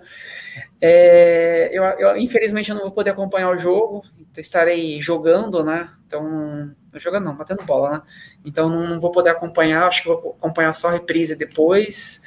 Então, amanhã, amanhã eu não, não poderia entrar na live, não sei se vocês vão fazer a live. Depois você vê gravada, então. Depois vocês não vão fazer a live, vocês vão não, a gente vai fazer, a gente faz pós-jogo. Amanhã é pós-jogo. Fica ah, no chat amanhã, Marca. Você acompanha a galera falando sobre o jogo. Você não vê o jogo, mas você acompanha a galera falando sobre. É, se bem que depois se o jogo for por quinto set, né? Igual ontem. É, não, é, pelo amor de Deus. Não, pelo amor de Deus, vai ser 3 a 0 38 a 36, igual o masculino. Isso aí é coisa do vôlei Renata só por enquanto. E tá todo mundo, é, tá todo mundo torcendo pro Barueri, hein? É, assim como o Fernando colocou aqui, né? Que ele pode ser minoria eu também acho que estou nessa minoria, pelo menos o primeiro jogo, acho que dá o Osasco. Acho que eles não gostaram muito que eu falei isso, né? porque depois que eu, a Vanessa e o Marco Nasser falamos do César Vôlei Bauru e deu ao contrário, também não estou com muita moral assim, mas vamos lá, já está a opinião dada. Obrigada. Informação está tendo retorno aqui. Deixa eu mutar vocês. Eu estou me ouvindo. Pronto. É, informação importantíssima para o nosso amigo Fernando Paulo. Argentina 1 a 0 sobre o Peru. Obrigada, Renato José. Alegrou nossa noite. claro que não, né? A gente está torcendo pelo Peru contra a Argentina. Mas vamos ouvir então agora o Leandro. Vai, Leandro, sobre esse jogo aí. Leandro, primeira partida. É, eu queria saber o que, que você imagina que o Zé Roberto, o, o, time do Barueri vai ter que sacar muito bem, porque o, o Osasco tem Fabiano e Adams na rede, né?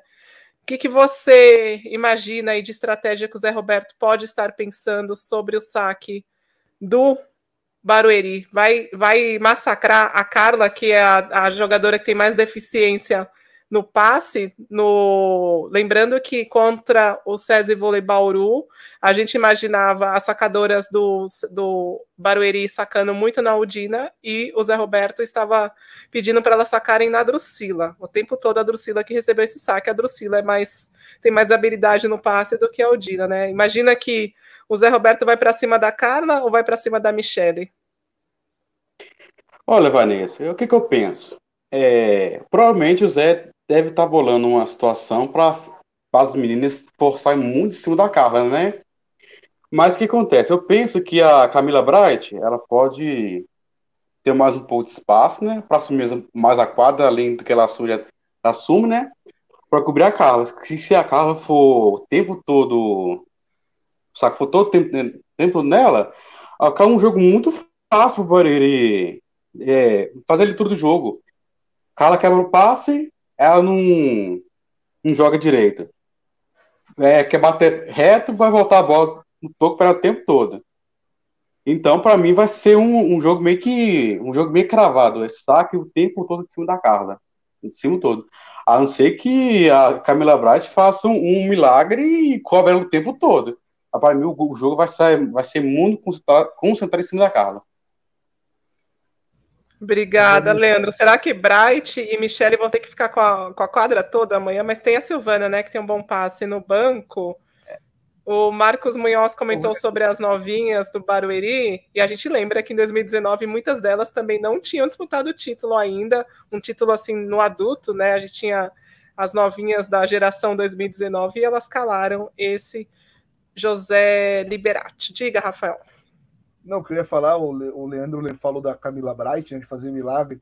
Eu lembrei de uma história contada pela Betânia, inclusive para você, no Contando Histórias, a última edição, quando ela falou que teve. É, um Betânia é a professora é. de base, Betânia Mello, professora né? de base Camila... da Camila Bright. Isso. Que formou a Camila Bright. Ela que transformou a Bright em líbero, né? Que a Bright ela era levantadora.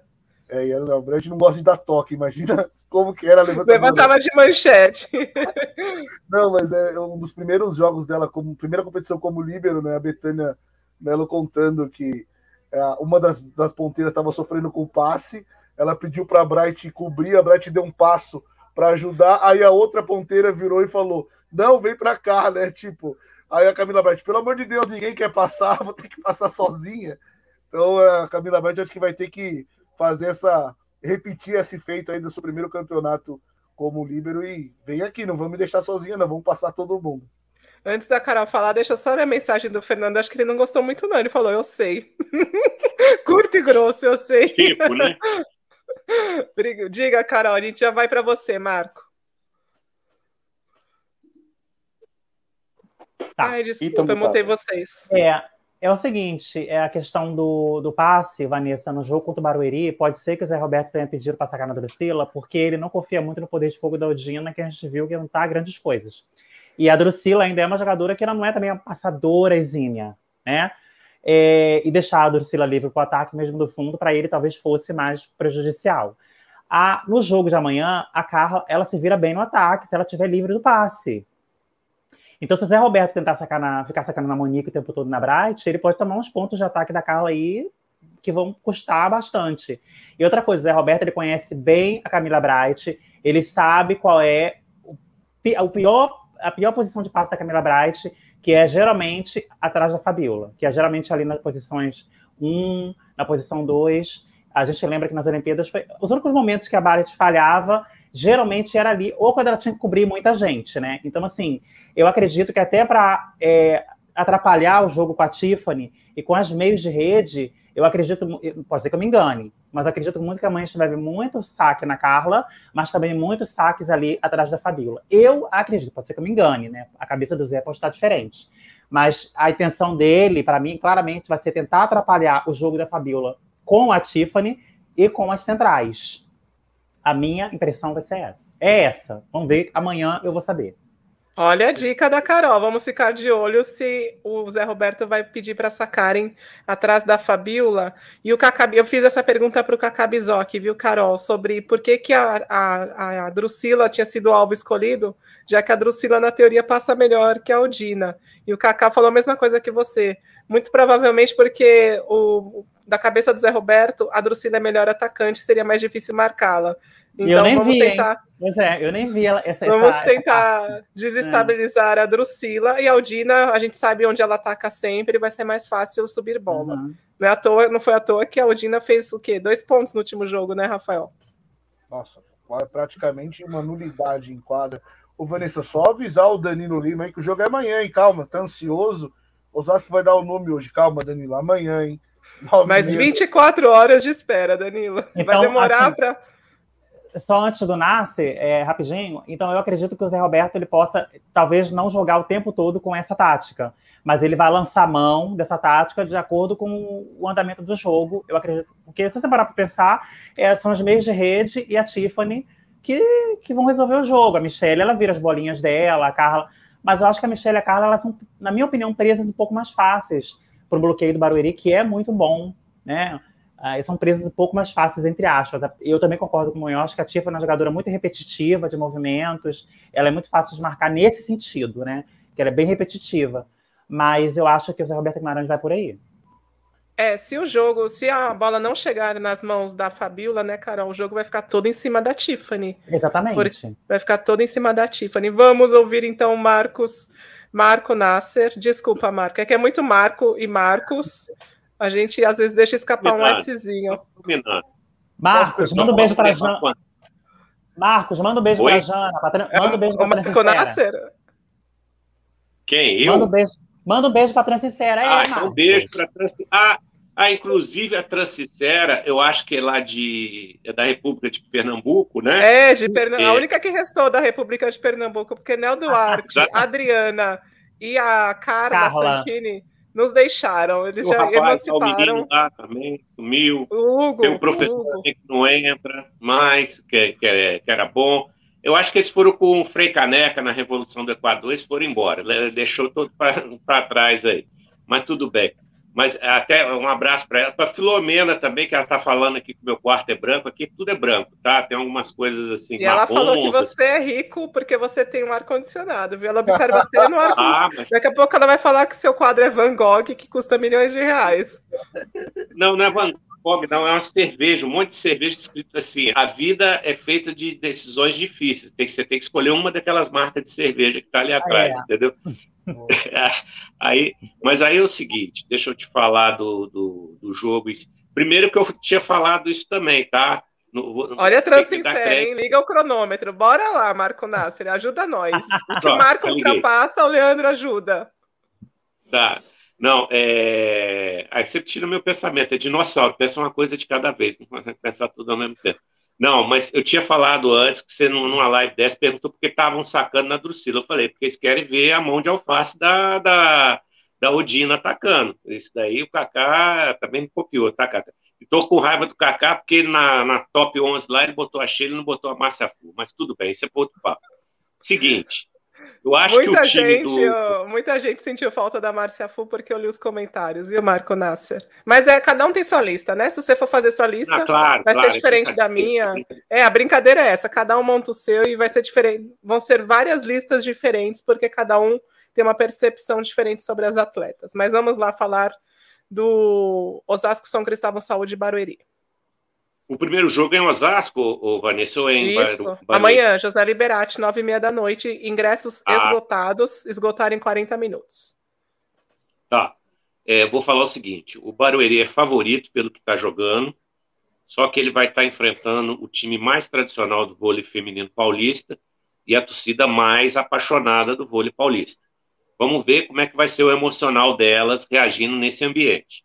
Tá? A gente sabe que o, Bauru, ba, é, o Bauru é um time que está ganhando tradição, mas você vê que a torcida não é tão inflamada, tão empolgada como a do Osasco. Então, isso já é um fator. Segundo, o time do. O, o, acho que o Luiz é, Moura, ele já está vacinado, pelo menos, do que, que o time do Zé Roberto está fazendo. Ele vai ter alguma condição de impor uma resistência, tá? Então, isso daí é outro fator que assim, equilibra um pouco mais o jogo e a gente vai ter que ver como é que vai ser a resposta dos pontos fracos de Osasco. No caso, a Carla, e ver também a, a Monique, a, a Michele Pavão, como é que ela vai sair trabalhando dentro desse, dessa condição de um time que defende muito bem. Você vai ter que ter muita paciência para conquistar os pontos. O ponto não vai ser com bola caindo toda hora, você vai ter que trabalhar, ter contra-ataque. E aí, nesse aspecto, se o Barueri conseguir jogar o que ele pode, eu acho que ele vai acabar levando esse jogo aí, entendeu? Então é isso daí, é, é que eu acho aí. Então já estou apostando aí no Barueri, eu, não, eu jogo street poker mesmo, jogo com as cartas abertas, não tem nada. Ah, Vanessa, tem uma solução para o teu azar aí. Eu estava pensando que bolei aqui, eu vou acabar com esse azar? Comprar um galão de tinta branca, vou pintar seus gatos de preto, de branco, fazer umas manchas brancas. Ô, oh, Marco Nasser, não fala isso dos gatinhos pretos. Eles não têm culpa de nada ah, não, dessas não, superstições eles... que inventam. Eles são tão lindos. Ah, então vou pintar você mesmo aí de branco aí. Pode pintar, pode, eu, me, pode me pintar. Agora os meus gatinhos não. Vamos, vamos tirar isso não, da tá, cabeça tá, é, dos gatinhos é, pretos, tadinhos. Eles sofrem muito preconceito, viu? É, você poderia. Sabe que você aqui poderia tem uma fazer? garata preta aqui onde eu moro. Ela vai dar vários filhotinhos que vai ter preto e várias coresinhas. Ela tá linda. Vou tirar uma foto dela e mandar pra Vanessa. Tá com um buchão imenso. Ai, por favor, por favor. Mas adotar um Marco, que você vai ver como eles são lindos, lindos, super carinhosos, super. Cara, são muito. Eu... É, eles são a coisa mais linda. E eu já até falei aqui para vocês, né? Nessa, nessas, nessas ONGs de adoção de gatinhos, é, eles falam que os gatinhos pretos sempre ficam por último por é, causa dessa ideia. É, mas eles são muito lindos. Ó, oh, tem mais um aí para sua República, viu, Marco Nasser? Luizão Santana, que canal, membro do nosso canal, também mora no país Pernambuco. Não, aqui, só uma coisa. Você falou de bicho. A minha avó tinha uns 40 gatos. Ela Nossa. tinha tudo, é, gato angorá, gato. Ela vivia Imagina gatos, o custo disso. Olha, eu pensando não, em custo. Então, Imagina o custo não, disso. ela adorava bicho ela era tão fanática porque ela foi criada em fazenda, então ela adorava isso. Um dia ela me deu um, um pintinho para criar, para levar num apartamento. Então eu criei um pinto dentro de um apartamento. Você imagina como é que é? O, virou um galo, 5 horas da manhã, que estava cocoricando para todo lado no apartamento. Então tivemos que levar o galo embora da cidade porque ninguém estava aguentando. Mas eu não tenho, não tenho paciência. Minha irmã agora está com aquele cachorrinho, é Lulu da Pomerânia, né? Que chama, né? É Lulu da é. Pomerânia, um pequenininho. Ah, tá tratando igual o bicho, aí o filho dela fica com ciúme do cachorro, quer pegar, quer esganar ah, o cachorro. é, é normal, Marco. Ela tá chamando o cachorro de meu bebê, meu bebê, tem que levar para vacinar, tem que dar comidinha para ele. O menino fica enciumado do cachorro. Eu falo, ah, deixa isso quieto.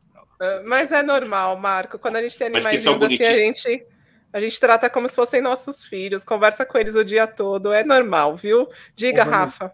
Eu quero fazer uma pergunta para a Carol, né? A gente brincou, a gente foi no, no, José Correia e o que a gente escutou lá era saca na Drusila. A gente está imaginando um José Correia de novo, saca na Carla.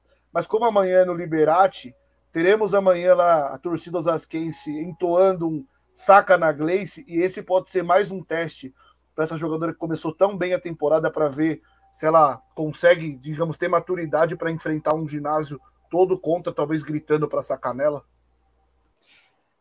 É, primeiro a gente tem que saber se a torcida dos Astros vai gritar isso, né? Porque teoricamente, realmente a Gleice ela é um pouco inferior à Karina no, no, no passe, né?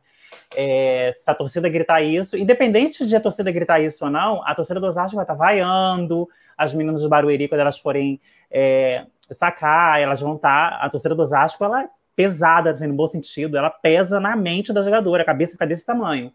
É, mas o Barueri, como vocês já falaram, o último paulista, é, eles quebraram o Osasco dentro de Osasco, né? Com o Liberati também cheio. Então, apesar da Carla ser um nome que não estava lá nessa época, a Carla não, desculpa, a Gleice, né? Mas é, é um teste. Vai ser um teste. Eu acho que o, Bar o Barueri mostra que é um time que não liga muito para isso. Tá? O que eu vejo é isso pela história do Barueri, eu não tenho visto elas se importarem muito com isso. Mas, sobretudo, para a Gleice, que é uma jogadora que está sendo muito importante nessa campanha, né? Fundamental. É, vai ser um teste para a gente, gente observar também. É, tem jogadora, né, Carol, que cresce com a torcida adversária, mas tem jogadora que sente. Que encolhe, pois é. Isso. A gente já deu uma, viu esse Barueri jogar muito à vontade lá no panela de pressão, e aquela torcida também do panela de pressão incomoda. É que aí, num determinado. Do, não, no, é, Marco, num determinado momento do jogo, até a torcida se calou, porque o time estava muito mal. Mas não, é uma torcida... torcida... que grita o tempo todo também. É, mas a torcida do panela de pressão incomoda muito quando fora de pandemia, que está muito cheio, um ginásio que não é tão muito grande quente. também. É, as arquibancadas são muito verticais, incomoda bastante. Dessa vez no Paulista estava né? meio. É, dessa vez estava meio vazio, por mais que elas gritassem, incomodam menos. O problema é que a torcida cheio, é muito em cima, aquele estádio cheio, aquele ginásio cheio, como amanhã é, acho que vai ser bem mais presente a torcida, vai ser bem mais chata, chata no bom sentido. Vamos ver. É, a informação que nós recebemos é que amanhã, amanhã serão 1.200 torcedores Ai. lá no José Liberati, ainda com Verdade. 30% da capacidade. E a gente observou que no outro jogo que eles fizeram contra o Pinheiros, a, a, a organizada ficou num canto, na diagonal, né, Rafael? Ficou num outro ponto. E já recebemos a informação também que amanhã eles vão estar no meio, ou seja, fazendo aquela maior. pressão. É. Um barulho e a pressão. Vão estar bem, é. bem no meio do ginásio, onde eles costumavam como, ficar. E, Vanessa, como não está tendo ainda as, as viradas de quadra, né? A torcida do Osasco vai ficar o tempo inteiro mais ali do lado onde fica, vai, vai jogar o time do Barueri. Então, vai ser um grande teste. Eu queria, para seguir o papo, fazer uma outra pergunta para o Munhoz, para o Marcos Munhoz. É, o Osasco, né, para semifinal e final, né, na semi, contou com as, com as entradas da Rachel Adams e da Fabiana. A gente viu uma Fabiana no primeiro jogo contra o Pinheiros, depois de muito tempo sem jogar, fazendo um bom jogo, mas no segundo jogo bem abaixo, né? Acho que bem natural pelo tempo que ela ficou, até por causa da gravidez e tudo mais. Uma vitória do Osasco passa por um rendimento das centrais, tanto da Fabiana como da Rachel Adams.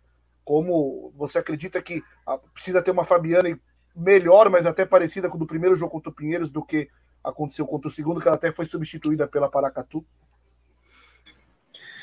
Então, na verdade, o, assim como o ano passado, o Osasco ele depende muito do bloqueio das centrais. Eu acredito que às vezes nem é em relação às bolas de meio. Claro que vai ser muito importante aí as, a Fabiola jogar com as centrais para aprender, para aprender o, o, bloqueio do Barueri, porque se você jogar o tempo todo ali com uma Lorena e uma Diana na sua frente, vai ser. É, a Tiffany vai ser bola no pé o tempo todo dela, né? Então a, a Tiffany ela não ela não, não é uma Tandara, então se o bloqueio subiu em cima da Tiffany, ela vai tentar tirar ou ela vai vir para baixo. E aí, vindo para baixo, em cima de uma Lorena, de uma Diana ali, ela vai levar no pé. Se a Fabiana, a Rachel Adams, eu, pelo que eu acompanhei ali os jogos, ela tá conseguindo chegar com mais velocidade no bloqueio. Então, acredito que ela consiga pelo menos tocar aí na bola mas é um Barueri. Ela ainda não jogou contra o Barueri com as bolas rápidas da Jaque. Então, é, vai ser igual Londres 2012. Ataca no meio do bloqueio, na junção do bloqueio. Simples. Aí a gente sabe que elas não vão chegar. Se elas não saírem antes no, do, do, do é, para chegar nas pontas, hum. né, principalmente nas, na, na ponta, na saída elas até conseguem. Aí a eu acho que que vai ter mais dificuldade ali com as centrais vai ser a, a Lohana, porque ela né, ainda precisa trabalhar um pouquinho mais aquela cabeça dela, mas eu acredito que com as, é, com as, as ponteiras ela vai, elas vão ter problemas. Se a Fabiana ainda não está no seu 100%, né, eu acho que vai, vai, o Osasco vai penar ali, pode até ganhar o jogo, né, não vou dizer que não ganhe, porque jogo é jogo, mas depende muito mesmo da, dessas centrais, é, porque Barueri, ali, a gente está tá vindo com tudo, está com ritmo, assim, é, eu acredito que seja até o momento o melhor ritmo aí do que apresentou nas semifinais aí, é um ritmo pra, de uma equipe campeã, né, então, mas vamos, vamos esperar aí o jogo de amanhã para ver, é, e o Osasco vai depender muito do, do, do, do, passe também. Tipo, o Osasco vai depender de muita coisa. Vai depender de um bom passe para a Fabiola começar a distribuir com as, com, a, com as centrais e liberar mais as outras atacantes. Porque só a Tiffany ali dando na bola, dando na bola, ela, como eu falei, ela não é uma Tandara, ela não vai conseguir usar o tempo todo. Né? É, e com bloqueio do Barueri como tá, ela vai levar o tempo todo no pé. E as ponteiras a gente sabe que não, são, não dão confianças na virada de bola. Então tem que ter as centrais. E aí a Fabiana vai ter que dar o máximo dela nesses dois jogos aí. O que ela não fez até agora, ela tem que fazer, né? Mas é, eu acho que eles não vão querer que ela também é, faça além do que ela consegue, né? Porque ela tá voltando ainda, então é, é melhor para você preservar às vezes ela para o restante da competição do que às vezes forçar demais e aí não conseguir dar continuidade aí na, no, na temporada. Mas vai depender, sim, muito das, das duas centrais. Então, é, vamos esperar para ver amanhã. Vai. Obrigada, o Leandro acabou de cair. Obrigada, Marcos Eu continuo, não tem problema não. O Nascer usa o tempo dele. Tá usa o tempo dele. É, deixa eu só ler aqui a mensagem da Natália, que é membro do nosso canal. Amei a entrevista da Denise. Que bom que você gostou, Natália. Muito obrigada. E um papo bem bacana com Rafaelzito, quase uma hora de conversa, né? Dela contando sobre a carreira, Olimpíadas. Foi bem, bem bacana mesmo. O jogo tá apertado lá em BH, hein? Tá a parcial 21 falei, a 18. É, agora que desgarrou, né? Porque tava o tempo é. todo com o Brasília no, no pé. E é muito legal ver de volta a Mimi Souza, né? A Superliga Brasileira. Ah, adoro, adoro Mimi. Adoro. Ela, ela tem todo um estilo. A trans sincera, Marco Nasser, é para você. Adota um gato preto e chame ele de Priscila. Não entendi, não, não sei por que Priscila, mas ela deu essa dica aí para você. E acho que é isso. Ah, o Rodrigo também falou para você adotar um gatinho preto. Você vai amar, viu, Marco Nasser? Você vai não, ser gosto. eternamente grato a mim se você adotar um gatinho preto. Ah, eu queria nessa mensagem da. Amanda. Nós, aqui em ah. Pernambuco, adoramos quando chamamos de República de Pernambuco. Nasser está por dentro. Eu também. Eu também, porque eu morei lá também, né? Para variar. Ave Maria, onde você não morou, Marco Nasser? Pois então, morei lá, eu ficava trabalhando em, na cidade que é paulista, que é pertinho ali, então eu trabalhava numa fábrica lá perto, sim, a gente estava construindo a fábrica e eu adorei Pernambuco, o Centro Histórico de Pernambuco, cada brasileiro deve conhecer, ter a oportunidade de conhecer, tem a primeira sinagoga das Américas, do povo judaico, tá, Vanessa? Quem não sabe essa história, é uma história linda, foi a primeira sinagoga das Américas, não é do Brasil nem da América do Sul, nem nos Estados Unidos, e parte dos judeus que fundaram essa sinagoga, que eles vieram junto com Maurício de Nassau é, para colonizar lá a cidade, e posteriormente eles foram, é, é, foram expulsos, né, quando saíram lá de, de, de, Pernambuco, eles foram os fundadores de Nova York. Por isso que Nova York usa aquela cor laranja, que é homenagem aos holandeses. E parte desses fundadores eram judeus vindos do Brasil, né, que foram expulsos e tem um centro histórico lindo, maravilhoso. Não percam a oportunidade de conhecer. E tem uma cidadezinha também bem bacaninha, que chamou Linda, que eu tive o prazer de conhecer. Tem belos restaurantes, você fica lá no alto, lá vê toda a cidade do Recife, come um bacalhau, com vinho. Vocês vão adorar Recife, tá? E Pernambuco também, tá, gente? Eu ia falar exatamente de, de Olinda. Eu ia ah, falar eu exatamente de Olinda. Do, do, do, do Alceu Valença, cheguei lá, bati na porta, aí ele falou, não, não ele não mora aí não, ele mora no Rio de Janeiro, tá? A casa é só dele, tá? Aí então eu tive, tive esse sabor lá, mas a cidade é linda também, quem gosta de parte histórica, quem curte, não perca essa oportunidade de conhecer Pernambuco, um dos estados mais belos do Brasil. Tá bom, gente? Acho, um abraço. Acho que todo mundo isso faz. Acho que todo mundo faz isso, viu, Marco Nasser? Vai procurar a casa do Alceu Valença lá em Olinda. Coitado de quem mora na casa do Alceu Valença para falar que ele não está lá. Mas é uma cidade não, que eu recomendo demais. Uma cidade... Não, quando eu fui, me, me, receberam. Quando eu fui, me receberam. Ah, é? Mas é uma cidade fechado. que eu recomendo demais também. É muito, muito, muito linda. Olinda. Atravessem a ponte lá de Recife, que vocês vão se encantar com Olinda. E eu deixo eu ler a mensagem do Fabiano Pereira. Eu, particularmente, estou satisfeito com o passe da Carla. Amanhã, acho que esse passe vai ser bem testado Lore... Lohana, por exemplo, vem sacando muito bem uma viagem dela. Você ia falar alguma coisa, Carol? Você levantou o dedo? Não, não. não, não. Ah, desculpa. Quem é que tá falando da Lohana? Tá sacando bem? Eu falei que a, a Lohana quebrou bastante o passe no César Vôlei. Eu acho que é com o Marcos Munhoz que tá dando retorno. Ah, é? Ih. Mas ela sacou bem mesmo contra, contra o Bauru, assim, o saque viagem. Às vezes aparece um outro. Ah, ela erra. É, às vezes ela erra, mas ela quebrou bastante o passe lá das Falando em saque viagem, eu vi alguém fez um, um, um, meme, um gif, né, com, com um dos saques da cara curte no primeiro jogo do, do Novato. Horrível. Deus, Senhor, a bola até agora. Continua decolando. Sei se vocês lembram de um meme da, da Paula Pequeno sacando lá no José Liberati. É muito antigo esse meme. Nem era, nem, nem era chamado de meme, sei lá o que, que Acho que era um GIF que as pessoas falavam. Você lembra dessa, Marcos Munhoz, que você tá rindo? A bola, a bola caiu na arquibancada e explodia. Ah, não, achei que era outra. É que tinha uma, tem uma da, da, da Paula Pequeno, é, ela dando um badá. Não, eu lembro desse que caía na arquibancada, o saque dela, e aí fizeram o efeito de explodir assim na hora que caía na arquibancada. É que o saque dela anteriormente, nossa, o saque da, da Paula Pequena sempre foi ruim. É, mas deixa eu só, só, comentar sobre o, o saque da Lohana. É, eu, eu, acho muito engraçado, porque às vezes aqui no, no Amador a gente tem aquele, aquele pessoal, porque o, o saque viagem, ele só tem efeito quando é a, porrada no masculino. No feminino, você não vê, é uma ou outra que consegue sacar bem em viagem. Mas o saque da Lohana, ele, eu não sei se. Uh, você, eu lembro que vocês fizeram uma entrevista com, na época da pandemia com o pessoal falando sobre. Tec, eu não lembro um dos técnicos, dos estatísticos lá, falando sobre o saque, o saque híbrido. Então, o saque dela, ela vai meio que um saque híbrido, porque às vezes ela erra a mão, a bola vai um saque, um saque chapado, viagem chapado. Então, ela faz o movimento do saque viagem, acaba errando a mão, a bola vai um saque chapado. E aí, se você não está bem posicionado, você não vai conseguir passar.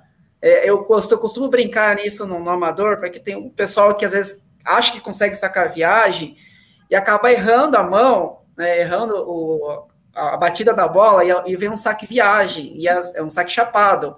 E às vezes isso você não está preparado. Então, talvez seja isso, né?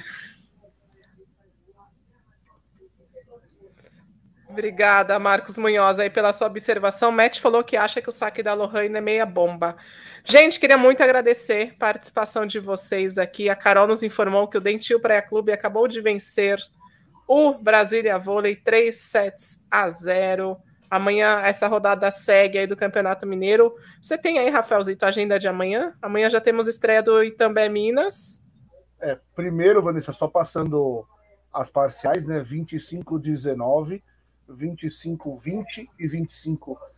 Então, Praia estreia aí com esse resultado positivo. Eu vou pegar aqui rapidamente os jogos de amanhã. Amanhã com rodada dupla, né? Porque amanhã já tem o Minas já pode jogar. Estou chegando aqui, então vamos lá. Amanhã temos Itambé Minas, é, primeiro Dentil Praia Clube e Sada Tambaça Argos, às 18 horas. Juliana. Gandra vem aí, é isso? É, contra, contra Valeus, Cadineire Martinez. E depois o jogo de fundo, Itambé Minas e Brasília Vôlei, às 20 horas. Logicamente que, como o Paulista, né? É, é, decisão, a gente vai falar mais sobre ele, mas quem quiser entrar e dar um pitaco do Mineiro, acompanhou o Mineiro, a gente a gente vai abrir esse espaço também. E como a Carol falou, e eu concordo com ela, não é parâmetro, mas jornalisticamente trazendo a informação, no, da fase de classificação, o Osasco ganhou do Barueri de 3 sets a 1 no José Correia, de virada. O time do Barueri era basicamente esse, só que não tinha o Zé Roberto, o que é uma grande diferença. Então, é, é essa é a diferença que teremos amanhã no José Liberato. E olha que tinha um vagão à beira da quadra, outro grande técnico, mas a gente no, percebeu. Contra o Osasco, o vagão não estava mais. O vagão dirigiu ah, não. o César Vôlei Bauru e foi para o Sul-Americano. Contra o Osasco, que estava na beira da quadra. É, ah, é, Alexandre, careca. Gomes. Alexandre Gomes. Ô, Mas, Vanessa, o, impressionante, né? Amanhã... Como a chegada do José Roberto Guimarães transformou a equipe, o mesmo elenco, as mesmas meninas jogando em quadra, e elas estão completamente diferentes. Diga, Marco Nasser. Não, o jogo amanhã do Osasco é 9h30 ou, ou, qual é o horário certo, por favor? 9h30 e o, o do Itambé Minas aqui vai ser contra. Vai ser às 9 da noite. 9. 8, 8. 20 horas. 8, desculpa. 8. 20 horas. Mas por que, que esses jogos. Assim, eu sei que tem negócio da televisão. Faz um horário muito tarde. Por exemplo, vocês vão fazer a cobertura lá no ginásio também? Como é? Vocês vão estar lá no ginásio, vocês dois? Não, o Paulista ah. ainda come de casa. casa. Mas no ginásio, ah. você vai embora fácil, mais de duas da manhã, viu, Marco Nasser? Fácil. Então, se, o jogo, se o jogo é muito longo, a gente vê os torcedores indo embora antes da meia-noite, porque o trem acho que funciona até meia-noite, então eles saem correndo, eles nem vêm até o final do jogo, a estação de trem de Osasco é ao lado do ginásio, dá uns 10 minutinhos caminhando, a galera corre, e é uma pena, né? Eles fazem no, nesse horário porque é o horário premium da TV, é o horário que dá mais ibope, e é, é natural, mas o vôlei pode ter uma hora e meia o jogo, pode ter três horas e meia, né? Então, a, quem paga, quem acaba sofrendo é o torcedor. Mas se eu tivesse. Horas já ajudaria, né, Vanessa? De 9 e meia para 9 horas. É, mas... Já ajudaria, mas a gente entende a questão da A TV. gente entende a questão da TV. Se eu tivesse uma, os direitos, se eu fosse a TV, eu ia querer colocar o jogo no horário que desse Bop, entendeu? Então a gente também tem que entender o lado do negócio, né? É, precisa de retorno para você investir nesses produtos. Mas é uma pena porque tem jogo que termina uma da manhã e os profissionais que vão cobri-lo, os, os, os, jornalistas, eu, quando eu tô lá, eu tô na loja, a gente sai lá de duas, três da manhã, a gente sai fácil, fácil, né, Rafael? E tem lugar para comer lá perto, lá, quando sai nesse horário, lá, um lanchonete, alguma coisa ali, ó, tem, tem um pouco vendendo lá fora, né? Tem, tem, muitas, tem muitos, came, é, não é camelô, ambulante, tem muitos ambulantes vendendo, sabe que nem futebol, ah. fica vendendo, é, aqui em São Paulo é muito comum lanche de peru, vender nos, nos estádios, lanche com calabresa, então é, é muito comum eles venderem isso, venderem pipoca, uma vez quebrei um dente, quis chorar, o, o dente mais, a pipoca mais cara da vida, comprei a pipoca, quebrei o dente é, vendem pipoca, tem, tem uma, bo uma boa variedade de comidas ali na região do José Liberati. Mas lanchonete, nesse horário, você não encontra, né, Rafael? É, aí você vai ter que pegar o carro e rapidamente. É, porque tá ao lado de São Paulo. São Paulo. É, alguma em São Paulo. Em 20 minutos você está em São Paulo. Você nem percebe que você mudou de cidade. Minutos, assim. Não. É, tudo, é... não. Calma, Carol. Ah.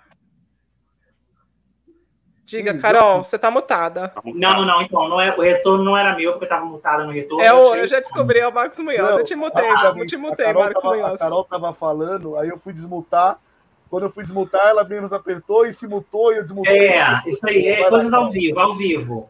É, geralmente pode ter comida de rua. Quem conhece mais Osasco, quem não conhece, quem vai lá só ver o jogo, não, não conhece mesmo. Mas quem conhece, sabe que tem comida de rua ainda essa hora, tem uns hot dogs, tem algumas coisas ainda nas avenidas principais, ainda uma hora da manhã, dependendo do dia da semana, tem. O cachorro quente que eu conhecia lá, ele vai até 3, 4 horas da manhã. Então, assim, não é tão longe do, do, do ginásio. Mas aí você precisa conhecer né, a cidade de Osasco. Quem não conhece, realmente vai, vai ter que comer mesmo dentro da arquibancada, na arquibancada mesmo. Porque não vai saber chegar né, nas lanchonetes. É, mas ali na rua, não sei se você conhece o José Liberati, Carol. O é perto da rodoviária. Eu conheço. É, isso, perto da rodoviária. Os ônibus interestaduais. Isso. Ali tem um, na rua do José Liberati tem uma boa oferta, viu, Marco Nasser? Muita coisa, muito pipoqueiro. Principalmente muito... em dias de jogos que o pessoal que vende comida na rua, eles ficam até um pouco mais tarde, eles Sim. vão em maior número, porque eles pegam, eles têm, né, imaginam que vão vender mais. Sim, eles também lucram com o jogo ali. Várias, é, várias pessoas são impactadas. Dentro da, do ginásio tem uma lanchonete também, mas a galera costuma comer mais na rua mesmo. É. Porque tem uma oferta muito grande ali de comida de rua. É. Tem. Eu, tem McDonald's, tem Habib's, tem tudo, tudo isso funciona a noite toda, ou funcionava em Osasco, eu não sei se funciona ainda, mas é mais para quem conhece também a cidade, né? Mas tem é. opções, sim, tem opções. Eu só quero chegar em casa, então eu saio de lá correndo, que eu quero voltar para minha casa. Tô cansada. Um jogo. A gente chega lá, um jogo de nove e meia, a gente chega lá umas seis da tarde. É. Umas seis da tarde. Então, aí sai de lá duas, três da manhã. A última coisa que eu quero é parar num lugar para comer. comer. Eu prefiro comer na minha casa. Toma café da manhã no dia seguinte, né, mano? Já capota. É, saiu morta, morta. Monta a loja, desmonta a loja e coloca todos os produtos nas caixas e coloca tudo pro, nas prateleiras. Daqui a pouquinho eu vou começar a ficar ausente aqui quando os jogos forem no Liberati, que o Rafael vai tocar sozinho, que eu vou estar lá na loja. É, claro. Eu faço o link ao vivo de lá. Não me deixe só, hein, quando eu tiver sem a Vanessa aqui. Entrei na quadrinha. Eu quero ver essa quadrinha bombando aqui embaixo. E, então, gente, quem, é e quem é de São Paulo, tipo, da região metropolitana, dá um pulinho no Liberate, né? Ver o jogo, conhecer Vanessa ao vivo. Aí, gente, oportunidade, ah, né? Ai, meu Deus. Mas, Marco comprar, né? Tirar foto com a Vanessa lá, tirar com as foto, camisas. Gente, eu, eu, detesto foto, eu detesto. Você tá famosa agora, vamos tirar é, foto. Né? Mas, Marco, é uma, é uma experiência que eu te recomendo demais, ver um jogo no Liberati. É diferente de tudo. Quando a Vanessa você puder... A Vanessa vai ser uma correspondente direta do Saque Viagem, diretamente do Liberati para o Golden Set. Minha imagem vai ficar assim, ó. Marcos, vou fazer o seguinte a gente vai entrar ao vivo aqui, eu jogo o link para Vanessa lá, ela entra pelo celular com a internet que aí, aí vou mostrar eu dobrando camisa e falando de jogo e dobrando mais camisa. Eu não consigo ver o jogo todo, porque eu tenho que atender e volto pro jogo e atendo. É. Uhum. Porque durante os intervalos a galera para na loja para comprar. Eles aproveitam também os intervalos dos, entre o set e outro para comprar. Entendeu? E, Mas é, é, muito legal a experiência, Marco. Eu te recomendo quando você puder. Não, não, Principalmente vou, um jogo, um jogo grande, assim, um jogo de pesado, de torcida. É, é diferente é, de tudo. É, mas, eu... é, você, você, desculpa, você tem que levar os produtos, você não tem lá onde armazenar, não, né? Você tira não, tudo. Não, a gente volta, leva, a gente leva. Tem que levar e voltar com produtos assim? Se... É, o ideal era ter um lugar lá, né? Mas é, até não sei como é que funciona lá, né? A gente não sabe como é que é. Não, a gente prefere, pelo amor de Deus, isso daí é falando aqui de segurança, né? Já pensou? Levam todos os nossos produtos, mas a gente leva e traz, leva e traz, leva e traz. É, Eu... é nesse esquema. É rapidamente aproveitar uhum. que, né, que o pessoal já está aqui ainda até aumentou mais a audiência agora. Acabou o jogo do Minas, gente. Passou de 200, viu? É, ah, acabou o jogo do Mineiro. like, tava... like. É, eu, Vanessa, rapidamente, falando de, falando de ginásios, né, de idas a ginásio, aproveitar e não sair do tópico. Eu, antigamente, né, eu sou antiga, então quem é mais antigo lembra que tinha os times de Macaé e Campos no Rio. Né? Teve o Macaé, e... inclusive, você deve lembrar, Carol, que uma, o, o o Macaé era formado por meninas das seleções de base. Você lembra disso? Era uma espécie Tinha... de clube Itália. É, é. Luiz Omar tinham... era super entusiasta com esse projeto. Eles não tinham muito dinheiro, né? Então eles aproveitavam muito os jogadores. O time do campo já tinha um pouco mais de dinheiro, aí já traziam umas, umas, contratações melhores. Era um time mais mediano. E eu lembro que eu fui duas vezes na minha vida. Uma vez eu fui a Belo Horizonte assistir um jogo do MRV na época da PIRV da Érica. Então, quer dizer, eu já fui dessas aventureiras, assim, peguei um ônibus, né? Na época não tinha carro, peguei um ônibus e fui para Belo Horizonte assistir esse jogo. Uma experiência fantástica. E também já fui a campo, gente. Eu não era trans ainda, né? Eu trabalhava e eu saí do trabalho às 5 da tarde, fui para a rodoviária, peguei um ônibus para Campos, do Rio para Campos são três horas e pouco, quase quatro horas. Não, eu saí um pouco mais cedo. E assisti o jogo do Campos e voltei para casa, fui para rodoviária de Campos, esperei o ônibus de meia-noite, de uma hora da manhã. Ou seja, já fui muito dessas experiências. Hoje em dia eu estou mais cômoda em casa, vendo no, na, na, no celular, vendo na televisão, mas eu já fui muito a ginásio. Então, assim, quem gosta de vôlei é, é diferente, gente. Eu já assisti Brasil e Polônia amistoso em Campo Grande, no Messi da Silva, terra da Thaísa, onde a Thaísa começou a jogar no Messi da Silva, em Campo Grande, é um bairro daqui do Rio. Eu já fui lá ver o amistoso Brasil e Polônia, levei minha irmã, ela detestou, que ela odeia vôlei. Mas eu já fui muito assim, eu já assisti muitos jogos no Tijuca, jogos do Rixona, no Caio Martins, na época de Vasco e Flamengo, né? Que tinham jogos que eram em Niterói, no Caio Martins, eu assisti. Enfim, eu já fui muito dessa. Agora que eu tô paradona, tô velha, tô cansada. Ô, Carol, você foi no, no ginásio antigo do Minas, quando era o antigo, ou já era essa arena nova? Porque o antigo era um era lá. Não, eu acho que era o antigo, não era essa arena nova, não. E eu lembro, sabe o que, gente? Nessa época, sabe que eu encontrei na arquibancada? Sheila. Sheila, na arquibancada. Ela não estava jogando esse jogo. Eu acho que ela não, não jogava nessa época ainda. Ela ainda era bem juvenil. E eu lembro de ter visto a Sheila, que chamou minha atenção. Anos depois eu vi, ah, é aquela menina que vem na arquibancada. Ah, eu fiquei assim, eu já vi a Sheila de perto, gente. Bem novinha. Mas eu já vi. Que é. bacana. Mas mas, Carol, também te convido, viu, a vir ver um jogo aqui no José Liberati para você conhecer a atmosfera dessa torcida, né, Rafael? É impressionante, impressionante mesmo. O ginásio do Pinheiros, ele já é um pouquinho menor, mas a região é lindíssima ali, viu, Marco Nasser? No ginásio do Pinheiros você encontra Isso. tudo aberto, tudo lindo. Ali, ali perto, Vanessa. É, e o que mais a gente tem aqui? SESI, a gente tem Vila Leopoldina, mas é um ginásio menor também. A torcida de Campinas, torcida do Vôlei Renato também é bem barulhenta, é, é, é, bem legal de ver jogo lá, uma visibilidade boa. É, pena que não tem mais Taubaté, mas era um inferno ver jogo no Taubaté também por causa da torcida que fazia muito, muito barulho é. e era muito quente. Você saía de lá suando por todos os lados. Só o Marcos não vai, não, Marcos. A, a ginásio, você mora em São Paulo. Desculpa, Nasser. Hein? O Marcos Munhoz. O Munhoz. Você o Munhoz Paulo, ele só vai jogar no José Liberati. Eu já joguei no, já joguei no Liberati, joguei no Vila Leopoldina, só não joguei no Pinheiros ainda. Mas é, como espectador? Eu também já fui. É, em Campinas eu também já fui jogar lá, mas no... No Taquaral? É. É bom também o ginásio. Torcer, é um ginásio grande lá para É torcida. bem grande, Então, é bem alto. Lembra um pouco do São Caetano, né? O Lauro Gomes. É E legal, aquela. e Eu a fui assistir a final no masculino uma vez, SESI e Sara aqui no, no Ibirapuera. E o Ah, Taquaral, ali é se é vocês, se vocês não conhecem o Taquaral, o parque é lindo. Tirem um dia, se vocês forem a Campinas ver um jogo no Taquaral, à noite para ver os jogos e de dia para ficar no parque. É lindíssimo o parque do Taquaral. Mas é Ah, isso, né? falar Rapidamente. Taquaral é bem legal o ginásio, mas eu gostava também bastante do, do vôlei a mil, né? Era bem. Ai, nossa. ginásio Não sei se vocês legal. conheceram a Arena Mil. A Arena Mil era lindíssima. Era lindíssima. Era alto nível. A Olha gente, só, imprensa, recebia tantos mimos quando chegava lá, né? Tinha ar-condicionado, que nem o Marco Nasser tinha no quarto dele. Tinha ar-condicionado. Tinha internet boa. Assim, a gente tá citando isso porque não é normal ter nos ginásios. Internet boa, imprensa ar-condicionado. Padrão em quarto do Marco Nasser, setor de imprensa. É, a área de imprensa tinha comes e bebes. Você ia lá só para comer, porque Nossa, jornalista é pobre, só quer saber de mimos. A gente ia lá para comer e beber, porque era uma coisa maravilhosa.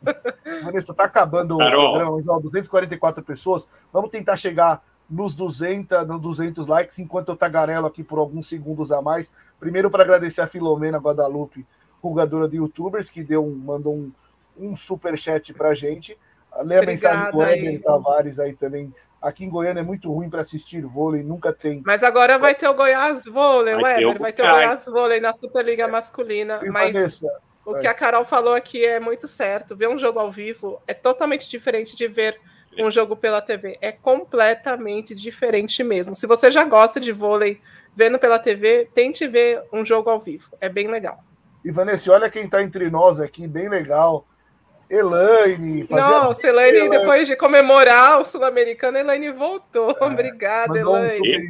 aqui, eu- eu não sou- eu não sou muito adepto de ca- academia, então não- talvez eu vá falar errado. Mas é um pezinho, né? Um halter, eu acho. É um Então- peso colombiano. É que lá Não, eles não, usam o- esse monte de zero. o- ah, o- eu não vi.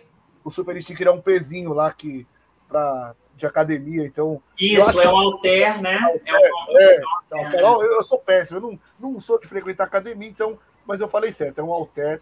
Então era só para registrar aí a presença É da isso Elaine. mesmo. Obrigada, Elaine. Depois conta pra gente como foi a comemoração é, em relação ao sul-americano, né? O, o Rodrigo Oliveira quer saber para quem vocês torcem. Para quem você torce, Marco Nasser? No vôlei? Isso. vôlei, esse time de vôlei. Olha, esse ano eu comprei o pacote do campeonato, aquele lá, que até que eu foi você que fez a propaganda do Bechan lá, eu Ah, o e pay-per-view da. Vocês responderam aquela pergunta que eles fizeram? Sim, tem aquele time. Aquela pesquisa, Ano aquela passado, pesquisa, eu- responderam? Eu respondi. É, ano passado eu estava torcendo para o Minas. Esse ano, como o Fluminense melhorou, eu vou torcer para o Fluminense, entendeu? Então eu coloquei lá Fluminense para ver se as meninas pegam no trampo lá, entendeu? Mas assim, Vanessa, eu de modo geral, eu gosto dos times mineiros, mas assim, eu gosto do- de time que joga bem. Por exemplo, o Barueri é um time que eu gosto, sim. Se for jogar Barueri e Osasco, eu não vou torcer para ninguém, entendeu? Para não, não- criar problema aí. Mas eu gosto, eu gosto de, assim, de, de- eu gosto do Osasco também, eu acho que o time legal, uma camisa interessante. Achei ele um pouquinho azarado assim em relação ao Rio, mas eu gosto do Osasco, gosto do Minas, né? Com o Minas, gosto do Praia também, né? Gente, é Nassi que- tem que devagar. Não adianta que ele tem que devagar sobre todos os assuntos. Ele não é objetivo. Carol, o Marco Nasser é o famoso. Carol, Morei bandeirinha. tá pra tá? todo mundo. Vamos ouvir a Carol, Aqui. então. Carol, para que, que você torce? É uma O vôlei pergunta é aqui do nosso Golden Setter, O tá? vôlei é diferente do futebol, né? O futebol é, é- aquele time existe a vida inteira, o vôlei muda, né? Então, assim, faz um tempo que eu torço pro praia, mas não é aquela torcida igual de futebol, né? Eu tendo sempre pro praia, né? Eu, eu go- gostei muito quando o praia ganhou a- o título aquele- daquela Superliga. E no masculino, eu tenho menos identifica- identificação com os times, mas assim, eu tenho uma tendência pelo Sada Cruzeiro, só que essa temporada, especialmente, estou apaixonada pelo vôlei Guarulhos. Então, acho que eu vou torcer pro vôlei Guarulhos. Eu estou encantada pelo time, né? Então, esse ano vai ser Praia e Guarulhos. Ah, Obrigada, falei Carol. o Às vezes. Às vezes os o torcedores mudam também de time de acordo com a jogadora, né? Por exemplo, fã de Tandara, um ano torce pelo Sesc, no outro ano torce para o Vôlei a Mil, no outro ano torce para Osasco São Cristóvão Saúde. Tem também esse movimento dos No meu caso, não. No meu caso, até que não. No meu caso, realmente, eu tenho uma identificação com o time em determinadas épocas, né? Então, eu tô praia há uns, há uns anos, desde que o praia surgiu, desde a Daime Ramires, né? E tô sempre no praia. E o masculino, eu tô tendendo para o Guarulhos. Esse ano, Dessada e Guarulhos, eu vou ficar bem dividida. Obrigada, ô, Carol. Diga, Marco, o seu masculino, o seu time masculino. É, aí no masculino, eu, eu torço para o Minas, porque eu vi uma vez, é, foi o melhor jogo de vôlei que eu vi na minha história, assim, de tudo que eu já vi de vôlei. Foi uma final que teve. Essa é das antigas aí, gente, não fica horrorizado, não. Foi a final do, do Campeonato Brasileiro de 84. O Minas perdeu, ganhou de 3 a 2 em Belo Horizonte, da Atlântica Boa Vista foi fazer o, o, segundo jogo no Rio. O jogo era nesse horário que você falou, nove e meia da noite. O Minas estava perdendo de 2 a 0. Aí eu falei assim: ah, vou embora, que amanhã tem aula, não, não vai dar para assistir isso. Eu estava fazendo aqueles desenhos de técnico de edificações, né? Falei, ah, vou terminar lá e tal. Quando eu voltei, já era quase uma hora da manhã, né? Fiquei pelejando no desenho. Não é que o Minas ganhou de 3 a 2 da Atlântica Boa Vista. Foi o maior jogo que eu vi assim, de masculino da história. Era com um coreano que era técnico, era com tinha um ponteiro de 1,75m, que era o Henrique Bassi. Então, assim, desde essa época, eu sempre torci no masculino para o Minas, porque o Minas fez a maior revolução assim, da história. Então, só tinha Pirelli e Atlântica Boa Vista. E o Minas foi o primeiro time a quebrar isso daí. Então, eu sempre que posso, eu torço para o Minas. Boa, Marco Nascer. Obrigada, Marco. Nem existia Superliga nessa época, né? Deixa eu ler aqui. Alípio. Era a Liga Nacional. Alberto. Chamava Campeonato Brasileiro, depois Liga Nacional. Isso, aí depois que virou Superliga, lá em 94. Uma das melhores arenas do Brasil é em Fortaleza, Arena de Formação Sim. Olímpica. Porém, não tem time de vôlei no estado para representar a Superliga. Obrigada aí pela sua, a sua mensagem, pelo seu super chat, pela informação, viu, Alípio? Isso é muito triste, né? Tomara que não, não seja mais um elefante branco aí no país, que pelo menos esteja sendo usado por outro esporte, viu, Alípio? Obrigada.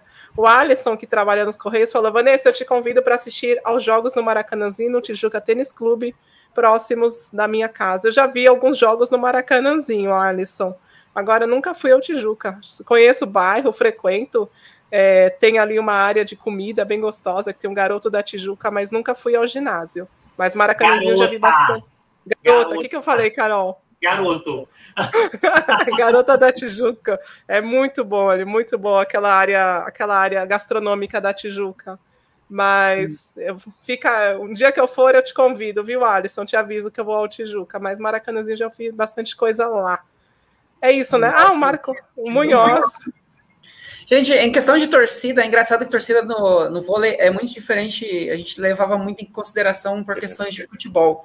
É, por exemplo, quando eu morava em Floripa, eu torcia muito para a CIMED na época, né? Porque eu, eu, ia lá, via os jogos. Então... Ah, isso aí, lá o ginásio também era um caldeirão. Não, lá é né? menor, é, lá é bem menor o ginásio. Mas é, é quando enchia, fazia muito barulho aquilo. Pra né? Porque normalmente é, eles chegavam praticamente em todas as finais, então chegava nas finais, o ginásio enchia, às vezes ficava gente para fora. É, aí eu fui para Uberlândia, em Uberlândia eu comecei a torcer para o Praia, então eu torci muito para os times do Sul também, né? Curitiba na época, torci para o Curitiba também. É, agora aqui em São Paulo, eu torci muito para o. torço ainda muito para o Barueri. Então, né, desde, desde o começo, né, eu torci para o Barueri na época lá do, da Skovronska também. É, então, tipo, vai variando da onde você esteja também, né? Tem muito isso. No masculino, é, eu acho que hoje, no, no, no feminino, eu torço para o Barueri, no masculino, é, eu acho que é mais complicado no masculino. Eu tenho um time para torcer, né? Mas eu acho que se pegar, vai, deve ser vôlei Renata ou Minas, né? Eu torcer para os dois. Eu acho que tá muito torcer contra um time que você não quer que ganhe. Acho que tá mais isso também. Então, Boa, Marcos Meus. Mas antes da gente finalizar, primeiro eu quero agradecer alcançamos os 200 likes que eu pedi e já tem uma solução. Né? Primeiro eu vou colocar um comentário, mas eu vou falar desta pessoa. Quando a Vanessa tiver primeiro, o Marco Martins mandou um calada vence para o Nasser, para o Marco Nasser, tá? Essa rivalidade entre os dois, rivalidade saudável. Eu acho legal, bacana essa interação entre vocês. enquanto quando a Vanessa estiver no ginásio, a gente sabe que o Marcos Martins é quase é um idoso, né? É, vai dormir cedo, tá sempre cansado. Só que eu vou trazer a Josi Kelly para me ajudar. Josi Kelly vai Respeita estar no... a minha madrinha. É, Josi Kelly estará no grau e ela entrará comigo aqui quando a Vanessa não tiver. Josi Kelly já está feito o convite aí. Nada de dormir cedo nesses jogos quando a Vanessa não estiver comigo aqui. Olha só, William Calvi, é bem o que a Carol falou. No vôlei, os times tendem a mudar, porque são muito mais dependentes dos patrocinadores. Na verdade, William, acho que todos os esportes olímpicos passam por isso. O basquete, isso. todos eles não conseguem ser sustentáveis só com o torcedor. É, ou com direitos de TV, como acontece no futebol, né? É outro negócio, é outro nível de dinheiro envolvido. Mas, é, de uma certa forma. Diga, Marco. Por exemplo, esse time do Osasco, ele na verdade, ele começou no Guarujá, era o antigo BCN Guarujá, não é? Depois Isso. que esse projeto foi aí, a, a Bradesco comprou, comprou o BCN, né? Aí virou Osasco e depois ela saiu, o time, a cidade adotou o time, né? Mas era já, já era um projeto bem antigo lá em Guarujá, eu acho, final dos Isso, 90. o projeto, o projeto começou no Guarujá, aqui litoral de São Paulo, e depois veio para Osasco. E sabe quem foi o primeiro técnico do time do Osasco quando veio para Osasco? Kaká Bizoc. Um dia ele vai contar essa história para gente, como que foi o início do time do Osasco lá dentro do José Liberati. E o Osasco que completa esse ano, então, 25 anos de história, eles vão trazer algumas ações aí comemorativas ao longo da Superliga. Dentro do, do, do vôlei, é, tem que se comemorar 25 anos, né? Porque os projetos às vezes não duram dois, Vanessa, eu queria só fazer uma última consideração para fechar a live, né? Que eu sei que já bateu duas horas. É, na verdade, a gente ia chamar a Carol um segundo grupo, mas a gente foi estendendo, estendendo, estendendo. Agora vamos fechar é. com vocês. Até agradeço por vocês terem ficado com a gente até agora. Então, é porque eu sei que vocês querem fechar, então eu vou fazer uma consideração rápida para não comprometer o tempo aí. É, falando em ginásio, né, eu, eu passo, passava assim, minha mãe trabalhava na rua, da, na Rua das Laranjeiras, numa maternidade muito famosa, né, que nascia os filhos dos famosos, que é a Perinatal aqui no Rio. E eu passava sempre, quando eu levava de carro, né, ela é plantonista também todos os dias, eu passava sempre na porta do, do, do, ginásio do Fluminense, que é nas Laranjeiras, na Rua das Laranjeiras. É um ginásio também bem pequenininho, é, né, pequeno para a torcida. Eu acho que o Fluminense é super tradicional mas será que eu gostaria que o Fluminense jogasse em outro ginásio, com mais espaço para pessoas, ainda mais agora com a pandemia, com essa é, 30%, 50%, vai ficar menos pessoas ainda, né? Eu acho muito apertadinho, até a área para elas sacarem, eu acho um pouco apertado. Ali. Eu acho, pela TV, e você vê, Carol, que quando elas jogam lá, até a TV tem que colocar uns ângulos diferentes, porque eles não conseguem é. posicionar a câmera. Ele é muito pequeno, ele parece um ginásio de vôlei, assim, semi-profissional, assim. Parece de escola, assim. É, exatamente, de uma faculdade maior, uma faculdade grande, boa, tem um ginásio daquele, mas para um time eu acho que fica é, complicado, embora é seja um ginásio né, queridíssimo. Oi? Ele é muito antigo, é a construção é antiga. É o hebraica, né? O pessoal, é, então, assim, por mais que ele seja é, tradicionalismo, o pessoal da Laranjeira, do Cosme Velho, amam, né, fazem vários esportes ali, maravilhoso Hebraica, mas para o Fluminense eu acho que ele está pequeno, né? Tinha que mudar um pouquinho. E só falar sobre o, super chat, o chat, né, que o pessoal também está aí com a gente. Então, assim, a, a, a Filomena quer, quer que eu faça o tour pela casa. Primeiro ela queria que o, que o, Na, que o Nasser fizesse. Ela está vencendo, que ele está mudando de cômodo. Agora ela quer que eu faça. A Filomena, ela não sei, a Filomena é bem aleatória, né? E antes de começar a live, tava rolando um assunto over 18 aí, né? Tá pegando uma pegada meio Tinder. Sossegue, hein? Meio grind. Sossegue, hein? Amigos. um beijo para todos, então. Pessoal aí que manda beijo para mim, né? Adoro vocês. O Léo tá no meu Instagram, Léo Costa, me adicionou hoje. Eu tava lá na praia em Niterói, Niterói e vi, aceitei o Léo. Quem quiser me adicionar, pode me adicionar também. O outro Instagram eu fechei, porque estava acontecendo umas coisas meio chatas assim, mas agora eu tô com um novo Instagram, adicionei o Rafael, né? A Vanessa é meio antissocial, mas eu vou adicionar ela também. É isso. Eu não... que é o ponto de encontro para é, mas olha só, deixa eu ler a mensagem do Ebert, eu já me defendo. Barueri é carta branca, gente, todos nós vamos torcer para elas, nosso futuro. É, eu, não, eu não tenho ninguém adicionado no meu Instagram, Carol, Aí. só. Né, eu, não, eu só tenho, acho que minha, meus irmãos. Meus irmãos tá. eu adicionei, mas não tenho familiar nenhum, nenhum amigo, ninguém, porque o, o, se o Instagram me desse a possibilidade de eu ver no meu de eu ver no meu feed só as mensagens que eu preciso, que eu uso o Instagram como uma ferramenta de estudo. E... Eu sigo os marqueteiros, a galera, os, os gurus dos negócios, do empreende, empreendedorismo, entendeu? Aí, Acaba que fica muito poluído, né? É, e aí eu não consigo. Eu, é. eu, eu, realmente uso o Instagram como ferramenta de aprendizado. Eu sigo, eu até dou uma dica para o Rafa: Rafa, segue esse porque esse aqui é bom, segue ele porque ele fala de vídeo, como melhorar no YouTube. Então, meu Instagram é para isso. Por isso que eu acabo não seguindo ninguém, não sei de fofoca de ninguém, não sei o que acontece na minha família, não sei o que acontece com os meus amigos, porque eu não sigo absolutamente ninguém. Eu sou meio social mesmo, eu não posto nada. Instagram para empresa, para que viaja, né? Tá todo dia tem muita coisa, então eu entendo é, você. Não, tá eu, para falar comigo, vai lá pro Twitter, porque lá eu respondo. Se tiver mensagens educadas, eu respondo. Mal educado, eu ignoro. Eu, sou... eu vou seguir. Tá bom? bom mas é certa. Mas é isso. Deixa eu só, vamos só, deixa eu só responder o Alisson de novo, que ele está empolgado com as mensagens do Rio. Eu moro em Vila Isabel, próximo a Tijuca e Maracanã. Eu não sei se a quadra da Vila Isabel fica no seu bairro. Às vezes a quadra fica. da Vila Isabel. Ah, então eu conheço o seu bairro, que eu já fui já fui à quadra da Vila Isabel por ensaio. Mas vamos fazer então aqui, é, fechar aqui o nosso Golden Set de hoje com palpites para o jogo de amanhã. É verdade, Marco Nasser queria trazer isso. É agora, Marco Nasser, o placar de amanhã. É, 3 a 1 para o Barueri.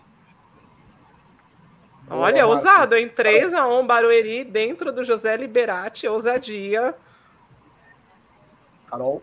É o, o Barueri é o seguinte, ele tá amassando os times tudo, né? Ele ganhou de 6 a 0 do Bauru, né? Como o jogo é lá, a torcida vai pressionar, eu acho que elas vão, vão conseguir lá ter equilíbrio emocional, o Osasco vai beliscar um setzinho, mas vai ser, eu acho que 3 a 1 Bom, sem devagar, bem objetiva, eu consigo... se, não, se não zoar o Marcos Nasser, não é live. Eu acredito, no, eu vou ficar acima do muro, eu acredito muito no 3 a 2 porém eu não sei dizer para qual lado realmente. Pode ser que um time chegue e surpreenda, mas eu acredito muito no 3 a 2 né? E um beijo para Nana, não sei que a, a Dança Sincera mandou, mandou eu mandar um beijo para Nana, então Nana, beijo para você. Nana, tá parecendo. Você tá parecendo Olha... mineira, tá em cima do muro. Tá parecendo... é, eu sou mineiro, não tô em cima do muro. Você é não, não é em cima do muro, Nasser, é porque eu realmente não tenho condições de imaginar um time vencendo, entendeu? É igual as enquetes da Vanessa. Quem você acha que vai vencer? As pessoas votam muito por torcida. Na hora de responder a enquete, eu torço, na, não na minha torcida, mas na, no que eu acho que vai dar, né? Então, essa enquete que a Vanessa colocou hoje, eu não respondi justamente porque eu não tinha uma opinião. Entendeu? Mas, é. Mas olha só, Carol e Marco Nasser, se vocês nos amam, vocês não torçam por 3 a 2 nenhum. 3 a 0 o primeiro que abriu 1 a 0 vocês torçam por ele. Wesley Ferreira, não, membro, membro aqui do nosso canal. 3 a 2 Barueri com Gleice e Lohana, sem paciência. Eu tô que nem a Carol, tô sem opinião, não sou capaz de opinar, estou como Glória Pires. E ah, o Danilo Correia falou para eu não apostar no Barueri. Eu não vou apostar em ninguém, porque eu realmente estou sem opinião. Você tem opinião, Não, o Danilo está te, tá te trolando. Ele está mandando você não apostar no Barueri porque, né, você tem um histórico de errar. E ele está torcendo para o Barueri. É, vou torcer, vou torcer por Arbe, pela, pelos bandeirinhas amanhã. Danilo Correia, tá viu, Danilo? Marcos Munhoz, você tem opinião? Você também tá sem opinião? Tá só a Glória Pires?